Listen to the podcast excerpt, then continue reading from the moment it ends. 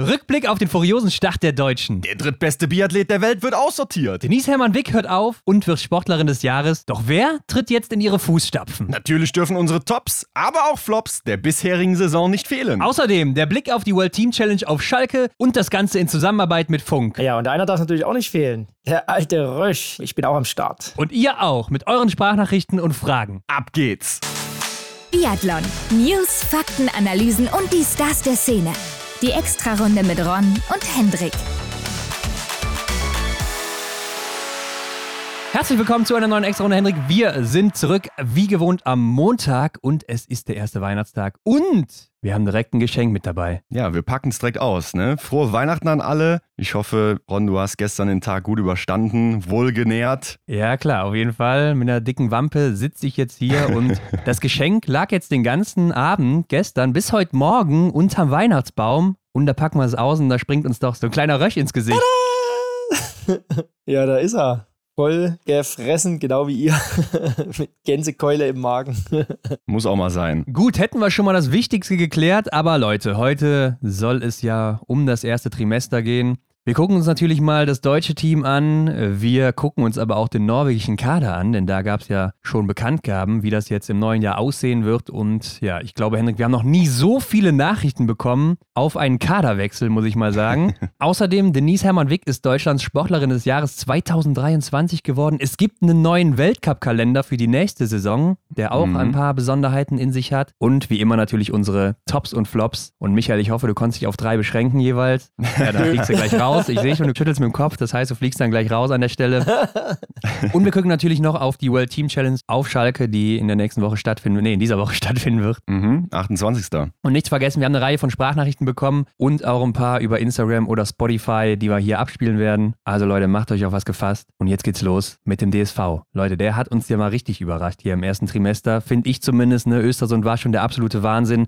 Hochfilzen war so eine kleine Delle, das hat auch Felix Bitterling gesagt. Und jetzt in Lenzerheide, da haben die Männer nochmal richtig aufgedreht im Sprint. Franzi Preuß war in Gelb, Vanessa Vogt ist super stark. Und bei den Männern gibt es sogar schon drei Siege durch drei verschiedene Athleten. Also sowas hatten wir schon ewig nicht mehr. Und wir sind alle drei sicher hin und weg von dieser Leistung im ersten Trimester, oder? Ganz klar. Also ich ja, kann es auch noch gar nicht so richtig fassen, was da jetzt dann auch wieder in Lenzerheide abgegangen ist. Wir haben ja letzte Woche ausführlich drüber gesprochen. Michael, wie hast denn du so diese erste Leistung vom DSV verarbeitet. Ja, ich weiß gar nicht mehr, was ich genau gesagt hatte, wo wir hier unsere Preseason-Podcast-Folge hatten. Aber ich glaube, ich bin ja ziemlich jedes Jahr immer der Meinung, dass das Team in der Lage ist, hier und da aufs Podest zu laufen. Sind ja. ja auch letzte Jahre Kühn, Doll, auch bei, bei Preuß. Gut, jetzt war er krank letztes Jahr. Und also die haben alle irgendwo das Potenzial, da in die Richtung zu laufen. Aber dass die jetzt so geschlossen da aufmarschieren und die ganzen Vorzeichen mit dem, mit dem neuen Wachsteam und Wachsflurverbot und alles, was da alles im Raum stand und die Norweger, die Dominanz in Schüchen und alles, da dachte ich schon, ja, es könnte schwierig werden. Aber dass das so einschlägt, also wirklich wie, äh,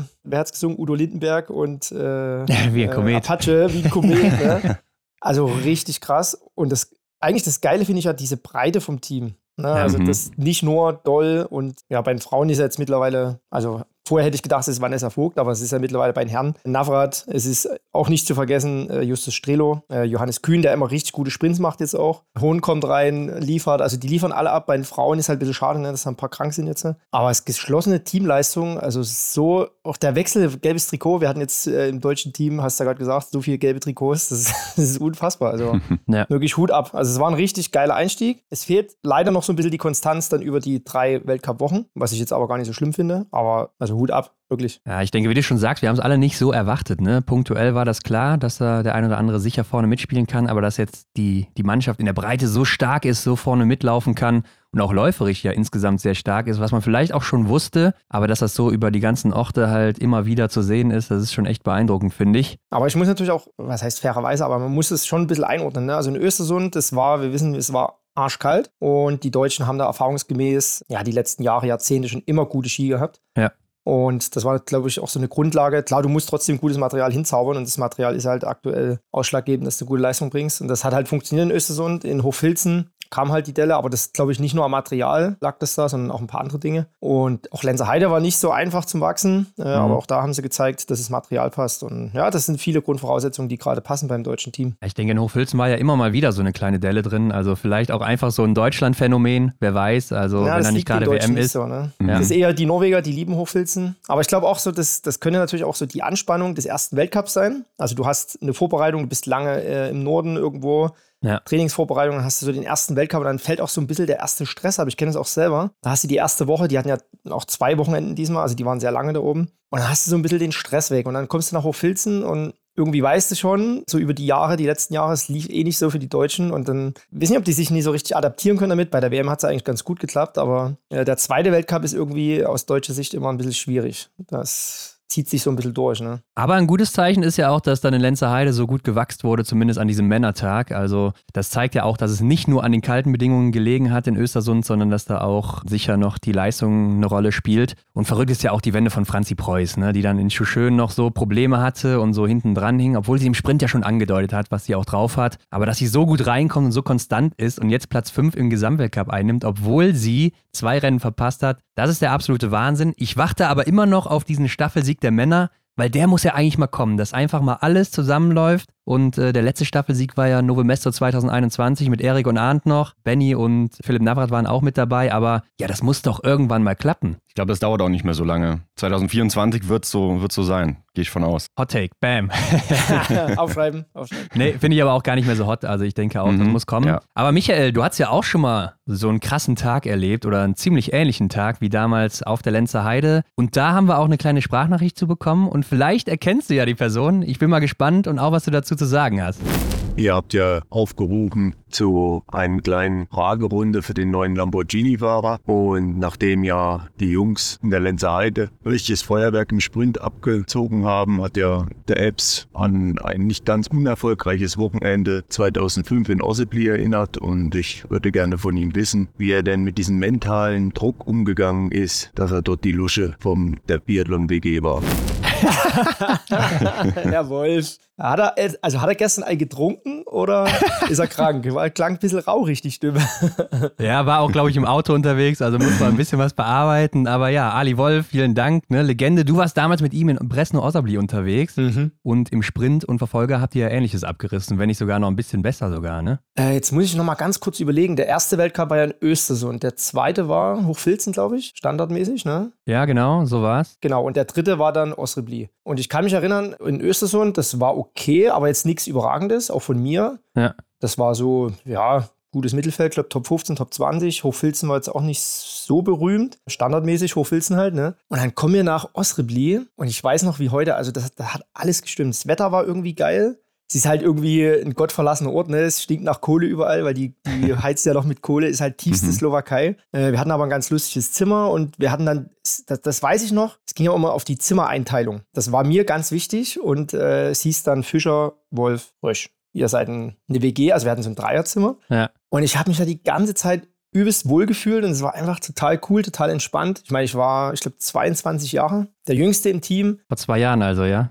Ja, also ich hatte da auch irgendwie null Erwartungsdruck äh, von irgendwelchen, aber ich hatte selber halt Bock, da zu performen. Ne? Und das kam dann irgendwie Kai aus der Kiste. Das erste Rennen war der Einzel, da war ich schon Dritter. Da gewinnt, glaube ich, sogar Sven Fischer. Ja. Äh, und der Russe Tschudov, glaube ich, war Zweiter. Genau, ja. Da ging es schon los. Ne? Da, da, da habe ich irgendwie schon gemerkt, geil, das läuft. Und dann hatten wir einen richtig geilen Sprint mit Platz 1 bis 4, richtig? Ja, ja. Ali genau. Wolf gewinnt, dann bist du Zweiter, Sven Fischer Dritter und Michael Greis Vierter. Also Wahnsinn. Und wir hatten ja noch einen krasseren Tag eigentlich, den Verfolger. Da waren wir ja mit Rico Groß noch. Ja. Äh, mhm. Zu fünft in den Top 6. Da war, glaube ich, nur Bergmann noch drin. genau, Karl-Johann Bergmann, der Schwede damals, ist Fünfter geworden und dann Platz 1 Sven Fischer, Platz 2 Ali Wolf. Du bist Dritter. Dann Michael Greis, wieder Vierter und auf Platz 6 kommt Rico Groß noch. Also Wahnsinn. Also wir wussten, wir haben in dem Jahr, weiß ich auch noch, wir haben in Frankreich da Trainingslager gehabt. Wir haben trainiert wie die Bekloppten. Also wir haben wirklich als Team richtig gut funktioniert. Wir, haben, wir hatten eine richtig geile Harmonie in dem Team.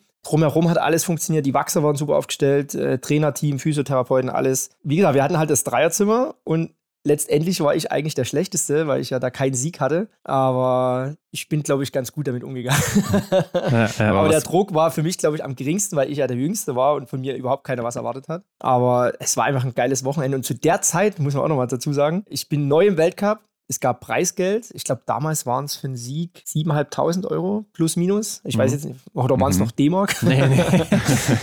ähm, Solange es nicht wir haben das, das muss man sich mal überlegen, ne? wir haben mhm. das damals bar gekriegt. Wir sind dann ins, nach dem Rennen, das war ja mein erstes Preisgeld. Ich bin dann in das, in das Race Office, habe meine Startnummer gezeigt, so hier Michael Rösch, dann kriegst du so eine Quittung hier, so ein A4-Blatt, da steht drauf, dritter Platz oder zweiter Platz unterschreibst und dann geht die Schublade auf und dann kriegst du die Kohle in Cash. Das ist unfassbar eigentlich. Ne? Da bin ich da drei Rennen, ich keine Ahnung, 15.000 Euro, die ich da Cash unter dem Kopfkissen liegen gehabt habe. Und an dem Wochenende wurde auch in unserem Hotel eingebrochen. Das war ja auch oh. das Krasse. Ne? Da wurden auch ja. Preisgelder, ich glaube von Stian Eckhoff, war der dabei?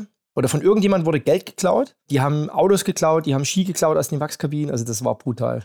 das war eine krasse Zeit eigentlich. Und ich glaube, es war doch auch die Zeit, wo Ali Wolf dann in Gelb war und du warst auch teilweise richtig gut im Gesamtweltcup. Ich habe mal geguckt. Antolz war ja oder ist ja auch wie immer so der letzte Weltcup auch vor dann dem Großereignis. Das war damals Turin. Und da warst du Zweiter im Gesamtweltcup hinter Raphael Poré, Dritter Sven Fischer, Vierter Michael Greis, Fünfter Alexander Wolf. Also Wahnsinn, was ihr damals abgerissen habt. Einfach. Knapp am gelben Trikot war ich da dran. Und das Krasse war ja, ja ich hatte das rote Trikot im Verfolger. Also ja. ich war Disziplinführender und durfte Olympische Spiele nicht im Verfolger starten. Das war eigentlich krass. Boah. Wahnsinn, Wahnsinn. Das war ja. bitter. Nee, wir Aber waren schon ein krasses Team. Und das ist ähnlich, glaube ich, wie jetzt. Das Team funktioniert, die Harmonie ist da und das siehst du einfach, wenn, wenn auch drumherum alles funktioniert, dann können halt solche Leistungen zustande kommen. Aber da schaukelt man sich doch bestimmt auch hoch gegenseitig, oder? Wenn das ganze Team so performt und da die ersten fünf Plätze einnimmt, das ist doch echt Ausnahmezustand dann, oder? Und das Schlimmste ist eigentlich für den, der quasi am Schluss ist. Und das war damals Rico Groß, der aber halt im Verfolger eine richtig geile Leistung gezeigt hat. Und das kannst du wieder ein Blatt drüberlegen. Das ist jetzt David Zobel, der Massenstart geliefert hat. Ja. Mhm. Äh, genauso war es bei uns, aber wir hatten irgendwie nie das Gefühl, oder ich hatte zumindest nie das Gefühl, dass auch keiner irgendwie dem anderen das Schwarze unter dem Fingernagel gönnt. Also wir haben uns das alle wirklich von Herzen gegönnt, wir haben uns alle gegenseitig hochgezogen und weil das Thema jetzt auch kam, Druck, äh, Druck im Sinne von, ich war die, der Zimmerschlechteste, aber Druck hat man da gar nicht verspürt. verspürt. Das war einfach mhm. wie so ein interner Trainingswettkampf. Du hast Bock drauf, heute gewinnt mal der, morgen gewinnt der und das ist dann einfach, du bist wirklich in so einem Flow drin, auf so einer Welle. Da kannst du letztendlich stehen, ins Weiße zielen und die Scheiben fallen trotzdem. Das ist einfach geil. Also das ist ein richtig geiles Gefühl. Das hat man ja. irgendwie sehr selten, leider zu selten. Aber das, das haben wir einfach mitgenommen. Es war einfach geil, eine geile Saison und ja, aber es ist halt schon lange her. Ja, großartige Erinnerung. Aber Leute, mhm. Back to the Future. Wir haben eine Frage bekommen von Nahezu. Also, ja, ich denke mal, ist jetzt nicht der richtige Name, ne, sondern. Username, genau. Aber die Frage ist: Denkt ihr, dass die deutschen Athleten aus rein trainingstechnischen Gründen so gut geworden sind oder wäre es möglich, dass durch ein früheres Flurverbot auch in den letzten Jahren mehr drin gewesen wäre? Also wenn ich jetzt hier mal anfange, ich glaube, es hat mehrere Gründe. Also zum einen sicher dieser Trainerwechsel, ne, der gibt sicher neue Impulse man kennt es ja auch so ein bisschen aus dem Fußball, wo man sich vielleicht nochmal zeigen will, neu beweisen will. Ich sehe schon, Michael, du wolltest dasselbe sagen. Aber irgendwo ist es auch dieser logische nächste Schritt. Ja, so ein Philipp Navrat, der hat schon seit Jahren dieses Potenzial, wo man sagt, der muss aufs Podium laufen.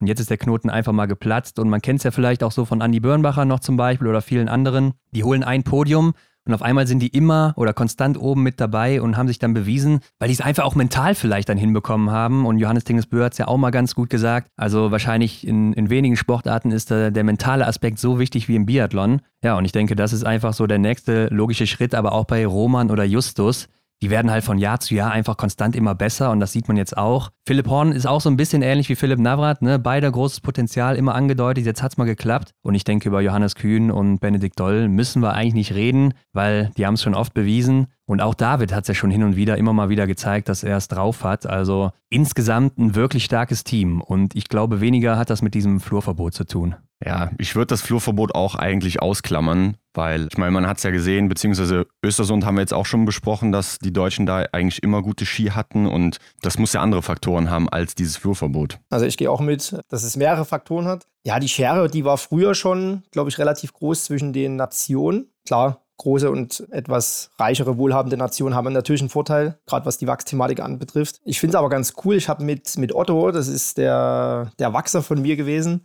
oder im Team mit gewesen, auch von 2.6. Äh, Thorsten Drehn, der arbeitet jetzt für Toko. Oder hat es mir Emsi gesagt? Ich weiß gar nicht mehr, Emsländer. In Schüchen zum Beispiel. Ne? Wir hatten ja das Thema, dass da die Ski überragend waren, der Norweger. Das ist auch so ein krasses Phänomen, was es, glaube ich, aus keiner anderen Sportart gibt. Nach dem Rennen gibt es ja nochmal so einen Nachtest ganz oft. Ich weiß nicht, ob ihr das wisst. Ja, ja, klar. Dass quasi die, die Norweger gegen die Deutschen nochmal die Ski ausfahren, ne? wo auch jede Nation nochmal gucken kann, wie, wie gut oder wie schlecht waren meine Ski. Und das gibt es auch im Weltcup teilweise. Also es wird jetzt keiner verraten, wie die Ski präpariert sind. Ja. Aber man kann trotzdem intern irgendwie kriegt man nochmal so ein bisschen raus, äh, wie der Unterschied war. Das finde ich ganz cool. Also die Ski waren früher schon unterschiedlich. Das wird jetzt genauso sein. Und das hat, glaube ich, auch viel mit Erfahrung zu tun, viel mit Glück. Aber ich glaube nicht, dass es jetzt irgendwas geändert hätte, wenn es früher schon ein Flohverbot gegeben hätte. Aber was ich entscheidend finde, gerade beim Team jetzt, äh, ist aus meiner Sicht gerade bei den Männern, vielleicht würde ich auch bei den Frauen sagen, der Input von außen, von anderen Nationen. Also Urush und Sverre, die bringen da so viel coolen Input rein. Und ich kenne es ja aus Norwegen, ich habe viele Jahre da trainiert. Äh, die Trainingsmethodik, die Trainingsphilosophie, die gab es in Deutschland Jahre, Jahrzehnte lang überhaupt nicht. Also das, das ja. war immer, ich würde jetzt sagen, überspitzt gesagt, derselbe Brei. Das hat auch funktioniert, das hat viele Jahre gut funktioniert. Aber Biathlon hat sich gewandelt und die beiden, die bringen so viel Erfahrungsschatz mit rein und vor allem Urosch. Da war ich am Anfang sehr skeptisch, weil ich dachte, naja, jetzt kommt wieder so ein älterer und wer weiß, was der so auf dem Kasten hat. Und aber wenn ich so lese und höre und auch so von den Sportlern mitkriege, er ist halt ein richtig cooler Psychologe. Ne? Und ja, er hat mhm. Philipp Navrat, glaube ich, jetzt dahin geführt, was dem Philipp gefehlt hat. Und das ist dieses Selbstvertrauen. Und guckt mal an, wie der jetzt am Schießstand agiert. Der geht hin, ja, ja, klar. der rotzt die Dinger ja, raus. Ja. Auch wenn jetzt ein Fehler passiert, der zieht einfach weiter durch. Also ich verzeihe dem auch gerne jetzt mal zwei Fehler oder drei Fehler. Das passiert einfach oft der, äh, mit der hohen Schießgeschwindigkeit. Aber da siehst du, der Typ hat plötzlich ein Selbstvertrauen. Und das kommt ja nie von ungefähr. Und da brauchst du ein gutes Trainerteam. Ich glaube, Fips macht auch sehr, sehr gute Arbeit. Das sind am Ende nur kleine Nuancen, kleine Stellschrauben, äh, wo du dran arbeiten musst. Ich kenne das aus der Schweiz. Da hatten wir auch einen Lauftrainer, der Armin, wo ich Jahre, Jahrzehnte lang immer in meinem Muster irgendwie dahin gelatscht bin. Und plötzlich steht einer an der Strecke und der gibt dir jeden Tag, wirklich jeden Tag, in jeder Trainingseinheit, fühlst du dich beobachtet und fühlst dich angesprochen. Und plötzlich äh, kommt da oben im Kopf irgendwas äh, oder läuft da ab, was du vorher nie hattest. Und das sind viele kleine Rädchen, die plötzlich bei den Sportlern ankommen und jetzt funktionieren und endlich aufgehen. Und wie gesagt, es muss auch jetzt noch nie die Konstanz sein, aber du siehst eben punktuell, was die Jungs drauf haben, dass die da irgendwie alles Potenzial haben, ja, aufs Podest zu laufen. Punkt. Ja. ich glaube, es war ja auch schon sehr ausführlich jetzt von dir an der Stelle, ähm, aber ich würde dann auch mal weitergehen direkt zu dem Kader, weil es gibt ja da dann quasi einen Mann zu viel. Vor allen Dingen, wenn Roman Rees jetzt zurückkommt, der ist natürlich safe gesetzt im Team. Ja, und dann muss man sich überlegen, wer fliegt da jetzt raus für Oberhof, beziehungsweise wer startet in Oberhof. Und klar, Benedikt Doll, Philipp Navrat, Roman Rees, die sind sicher gesetzt. Und dann hast du dahinter vielleicht so Johannes Kühn, Justus Strelo, David Zobel, Philipp Horn, die dann um diesen verbleibenden Platz kämpfen. Ja, aber also Justus, wenn wir bei Justus anfangen, klar, die ersten sind safe, aber Justus ist Elfter im Gesamtweltcup aktuell. Mhm. Den kannst du eigentlich nicht rausnehmen. Klar, der hat ja. läuferisch, ist damit der schlechteste im Team, wenn man von schlecht reden kann. Ja. Ähm, aber der schießt halt einfach so konstant und er macht immer seine guten Rennen. Der macht immer Top 15 Plätze, gute Punkte. Da wird es schwierig. Wenn du jetzt mal nach Gesamtweltcup gehst, ne, ist es natürlich schwierig. Philipp macht jetzt super drei Rennen in, in Lenzerheide, den kannst du eigentlich gar nicht rausnehmen. David macht einen super Massenstart. Ja. Aber wenn aus meiner Sicht, dann wackelt David. Aber das ist total schwer zu entscheiden. Und da musst du jetzt natürlich gucken, was passiert über Weihnachten, Neujahr. Wer wird krank? Passiert immer irgendwas. Ja. Und da musst du dann situativ entscheiden. Ja, ich sehe es auch ähnlich. Ne? Also eigentlich steht bei mir David Zobel gegenüber Philipp Horn. Also, dass die das irgendwie so unter sich ausmachen müssen. Beziehungsweise, wie Michael auch schon gesagt hat, also Philipp Horn, der hat richtig abgeliefert, hat die besseren Ergebnisse und ich schätze, dass er vielleicht für Oberhof den Vortritt bekommt. Aber wann hatten wir mal die Situation, das ist glaube ich auch schon sehr lange her, dass im ersten Trimester müssten ja jetzt alle schon die auch die WM-Nummer haben, ne? Alle unter den Top 8 gewesen. Ja, alle jetzt. Also, Mittlerweile alle. Ja. Luxus. Alle sieben, das ist ja. wirklich, also generell auch, wo die gerade im Gesamtweltcup alle stehen, das ist natürlich der Wahnsinn. Ja. Und klar, Johannes Kühn und Justus Strelo, die stehen so gut im Gesamtweltcup, die sind wahrscheinlich auch safe deshalb. Mhm. Ähm, ich denke auch David oder Philipp werden es sein. Und eigentlich kann man Philipp nicht rausnehmen. Aber David ist halt auch so eine wichtige Stütze, finde ich, im Team. Und ja. hat natürlich auch immer super Leistungen, gerade auch in Ruhpolding zum Beispiel mal gezeigt. Ja, ich denke, da wird auch schnell wieder gewechselt, wenn dann mal einer jetzt rausfliegt oder so und äh, der andere dann ja vielleicht wieder nicht so eine gute Leistung zeigt. Aber Philipp kannst du jetzt auch nicht mehr rausnehmen. Aber wie gesagt, du musst jetzt abwarten, was passiert jetzt über die Tage, Neujahr. Es wird sowieso jemand krank. Und dann hast du ja selbst im EBU Cup noch einen, der gewonnen hat, was ja eigentlich auch berechtigt, irgendwo mal im Weltcup vielleicht aufzutauchen, Simon Kaiser. Mhm. Ja, das ist, aber es ist ja schön, dass es so ist. Also ja. Druck ist da, Druck erzeugt Wärme. Wir sehen es bei Norwegern. Aber Michael, da haben wir auch eine Hörerfrage bekommen von Sabi94. Wie kann es sein, dass die Leistungen der Athleten an einem Wochenende so schwanken? Weil wir haben es ja gerade auch in Lenzerheide gesehen, der Sprint war Bombe und am nächsten Tag der Verfolger, naja, gerade auch läuferig waren da ja große Unterschiede zu sehen. Was sagst du? Du kennst ja selber das Athletensein noch und weißt, wie so ein Wochenende sich anfühlt auch. Woran liegt Gerade in Lenze Heide kommen natürlich viele Punkte zusammen. Dritte Woche. Also viele sind natürlich auch nicht erst drei Wochen unterwegs, die sind teilweise schon sechs Wochen unterwegs mit Vorbereitung. Ja, wobei, das ist ja für alle immer der Fall, ne? Ja, das stimmt. Es gibt im Feld, kannst du wirklich sagen, sehr, sehr wenige, die konstant, und die findest du meistens unter den ersten fünf im Gesamtweltcup oder ersten sechs, die halt wirklich konstant mit ganz wenig Ausrutschern äh, immer irgendwie den Top 6 sind. Es, ja. einfach, es ist einfach so. Und das ist einfach eine Tagesform, das hat jeder Mensch. Der, der, Bäcker macht auch nicht jeden Tag die geilsten Brezeln. Das ist einfach so, das muss man akzeptieren. Was nicht augenscheinlich ist für uns als Zuschauer, was schwer einzuschätzen ist, ist das Material. Also wenn du einen Ski hast, der halbwegs, habe ich jetzt viele Töne gehört aus dem deutschen Team, wo sie sagen, der Ski war gut vom Speed, was du auch siehst, dass da nichts irgendwie, dass das kein Reibeisen ist, aber Reibeisen im Sinne vom Fuß. Das heißt, wenn dein Ski vielleicht die falsche Struktur oder die falsche Handstruktur drin hat und der Ski einfach, wenn du den aufsetzt und das ist einfach direkt ein Widerstand, das ist wie so Sandpapier drunter, ey, dann wühlst du dich auf im Rennen, gerade beim Verfolger oder Massenstart, 12,5, 15 Kilometer, dann bist du nach den ersten zwei Runden einfach mausetot. Und dann summiert sich das natürlich in der Höhe oder am Skistand und das ist so schwer von außen einzusehen. Deswegen kann ich das absolut nachvollziehen, dass mal ein Tag gut ist, ein Tag schlecht ist. Äh, ich kenne es selber von mir, Pok Yoga 2016. War jetzt zwar eine Woche dazwischen, ne? eine Woche vorher habe ich überhaupt nichts zusammengebracht und eine Woche später laufe ich Top 6. Mhm. Also es geht manchmal einfach auch schnell. Der Körper, jeder Körper ist natürlich auch anders, jeder reagiert anders. Ja. Also es sind so viele kleine Puzzleteile, die da zusammengehören. Und gerade nach dem Sprint, klar ist es kacke, wenn du so eine Ausgangsposition hast bei den Männern. Würde ich jetzt mal Philipp und Benny Doll, die dann sieben Fehler schießen beide. Also das, mhm. klar, es darf nicht passieren, es passiert aber. Aber ich glaube auch nach so einem Rennen, nach so viel Euphorie, nach so viel Adrenalin, ist es unheimlich schwer, dann auch wieder runterzukommen. Ja, ja. Aber es gelingt eben den Norwegern zum Beispiel. Ne? Die kommen dann am nächsten Tag wieder. Und das ist vielleicht ja. so der nächste Step, wo du sagst, okay, du musst halt die Konstanz da reinbringen. Aber das passiert einfach, ist alles menschlich und. Ja, die Norweger sind es halt gewöhnt, also die kennen das ja, und genau. deshalb ist das für die ganz normal. Aber damit sind wir auch schon beim nächsten Punkt. Kader Norwegen. Also, wie schon gesagt, wir haben selten so viel Resonanz auf eine Meldung bekommen. Wettle Schorster Christiansen ist raus für Oberhof, kommt in Ruppolding zurück und Johann Olaf Boten, der ja gerade den IBU Cup wirklich dominiert in ja schon mehr als Johannes Dingesbö-Manier. Der kommt rein für Wettle Schorster Christiansen in Oberhof. Ist erstmal ein Schock, wenn du Platz 7 im Gesamtweltcup einnimmst und dann rausfliegst. Ja, fand ich auch, ne? Also wenn man überlegt, Wettle, Christiansen, was der so auch in den letzten Jahren einfach gerissen hat, ja, ich hatte ja eigentlich die Meinung, so den kannst du auch nicht rausnehmen, ne? Aber ich finde es auch echt ein Fortschritt, eine Entwicklung vom norwegischen Team, dass sie dann jetzt diesen Schritt auch mal gehen, ne? Dass sie diesen jungen Johann Olaf Boten da mal reinnehmen und gucken, wie der performt. Ron, du hast es ja auch sehr gewünscht. Ja, klar. Ich habe jetzt nicht gesagt, dass Wettler da raus soll, sondern eher, dass man ja, das ihn mal rein? gerne sehen würde einfach genau. ne, im Weltcup. Ja, ja. Sörem war ja sowieso schon raus jetzt nach Lenzerheide, also mhm. Endres Drömsheim auch weiter mit dabei. Aber natürlich muss so ein Boten jetzt auch erstmal abliefern. Ne? Der hat eine Trefferquote von 80 Prozent, also damit wird er im Weltcup auch mit seiner läuferischen Stärke nicht viel reißen. Oleiner Björndalen, der denkt, äh, der ist zumindest genauso unterwegs wie Johannes Tingnes Bö läuferig. Und sein Geheimnis soll wohl sein, dass er bis zu oder an die 100 Stunden pro Monat trainiert, was wohl enorm viel ist. Also Michael, du kennst dich da sicher auch aus. Also das, das sind Zahlen tatsächlich, 100 Stunden, von denen habe ich früher noch nie was gehört. Also wo ich dann so die ersten Jahre in Norwegen war, mit Lars Berger trainiert habe, was ja auch ein Laufwunder war. Ja. Ja, da habe ich mir so die Jahrespläne angeguckt und plötzlich stand im Mai 100 Stunden oder Alexander Oos. Und 100 Stunden Ausdauerstunden, die musst du erstmal zusammenkriegen. Also da sind viele 5, 6 Stunden Einheiten dabei am Stück, äh, die du trainieren musst. Kann man sich ja ausrechnen, was 100 Stunden im Monat bedeutet. Also nur die Ausdauereinheiten. Ja.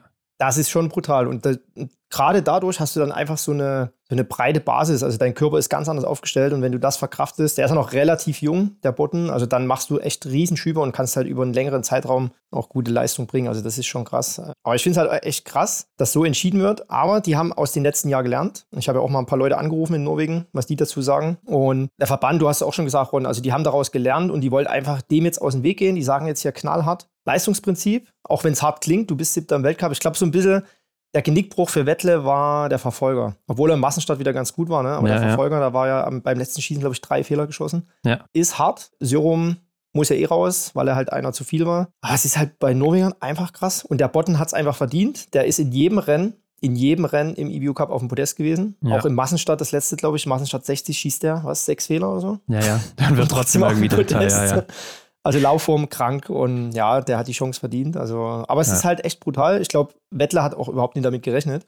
Gerade mhm. auch für die Staffel, ne? Wenn jetzt irgendwo, warte mal, ist in Oberhof eine Staffel? Nee. Ich glaube, in Ruhpolding ist wieder doch, eine Staffel. Doch, sind wohl, also äh, Mixstaffel, glaube ich, ne? Ah, Single Mix und Mix, okay. Ja, gut. Also es ist äh, hartes Brot für Wettle, aber auch er wird zurückkommen. Aber noch kurz als Vergleich zu den 100 Stunden, was war so dein Maximum? Ich habe auch 100 Stunden trainiert, aber das ist eher wirklich so Mai, Juni, wo du halt viele lange Einheiten machst, viele Ausdauereinheiten. Aber da bin ich schon echt auf dem Zahnfleisch gekrochen. Also 100 mhm. Stunden musste ich schon erstmal hinkriegen, vor allem über zwei Monate oder drei Monate. Das ist schon brutal. Digga, nee, wir haben ganz normale Staffeln in Oberhof, Männer, Frauen. Also ja, könnte auch so ein Punkt sein, wo er sich beweist. Aber wie gesagt, er muss auch erstmal treffen und sich auch beweisen, sonst ist er natürlich auch direkt wieder weg und dann ist Wettler auch wieder da. Wettler hatte wohl auch Probleme mit seiner Lunge. Also wenn er tief einatmet, dann hat er so das Gefühl gehabt, als hätte er eine Wunde im, in der Lunge und bislang wurde da nichts gefunden. Er braucht wohl einfach diesen warmen Sommer jetzt mal. Das heißt, er muss sich durch den Winter kämpfen. Vielleicht hat das auch ein bisschen was damit zu tun. Ja, trotzdem siebter der Welt und Wettle Christiansen letztes Jahr dritter der Welt, zwei Kristallkugeln gewonnen, der Schlussläufer der Olympiastaffel. Also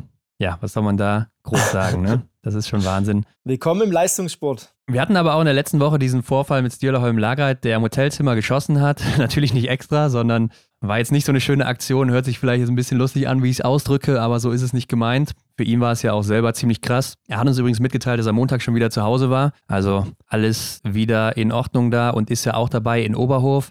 Und da haben wir eine Frage bekommen von, ja, wie spricht man den Namen aus? Emmy Nami? Emmy? Ich sag einfach Emmy. Ja. Eminem.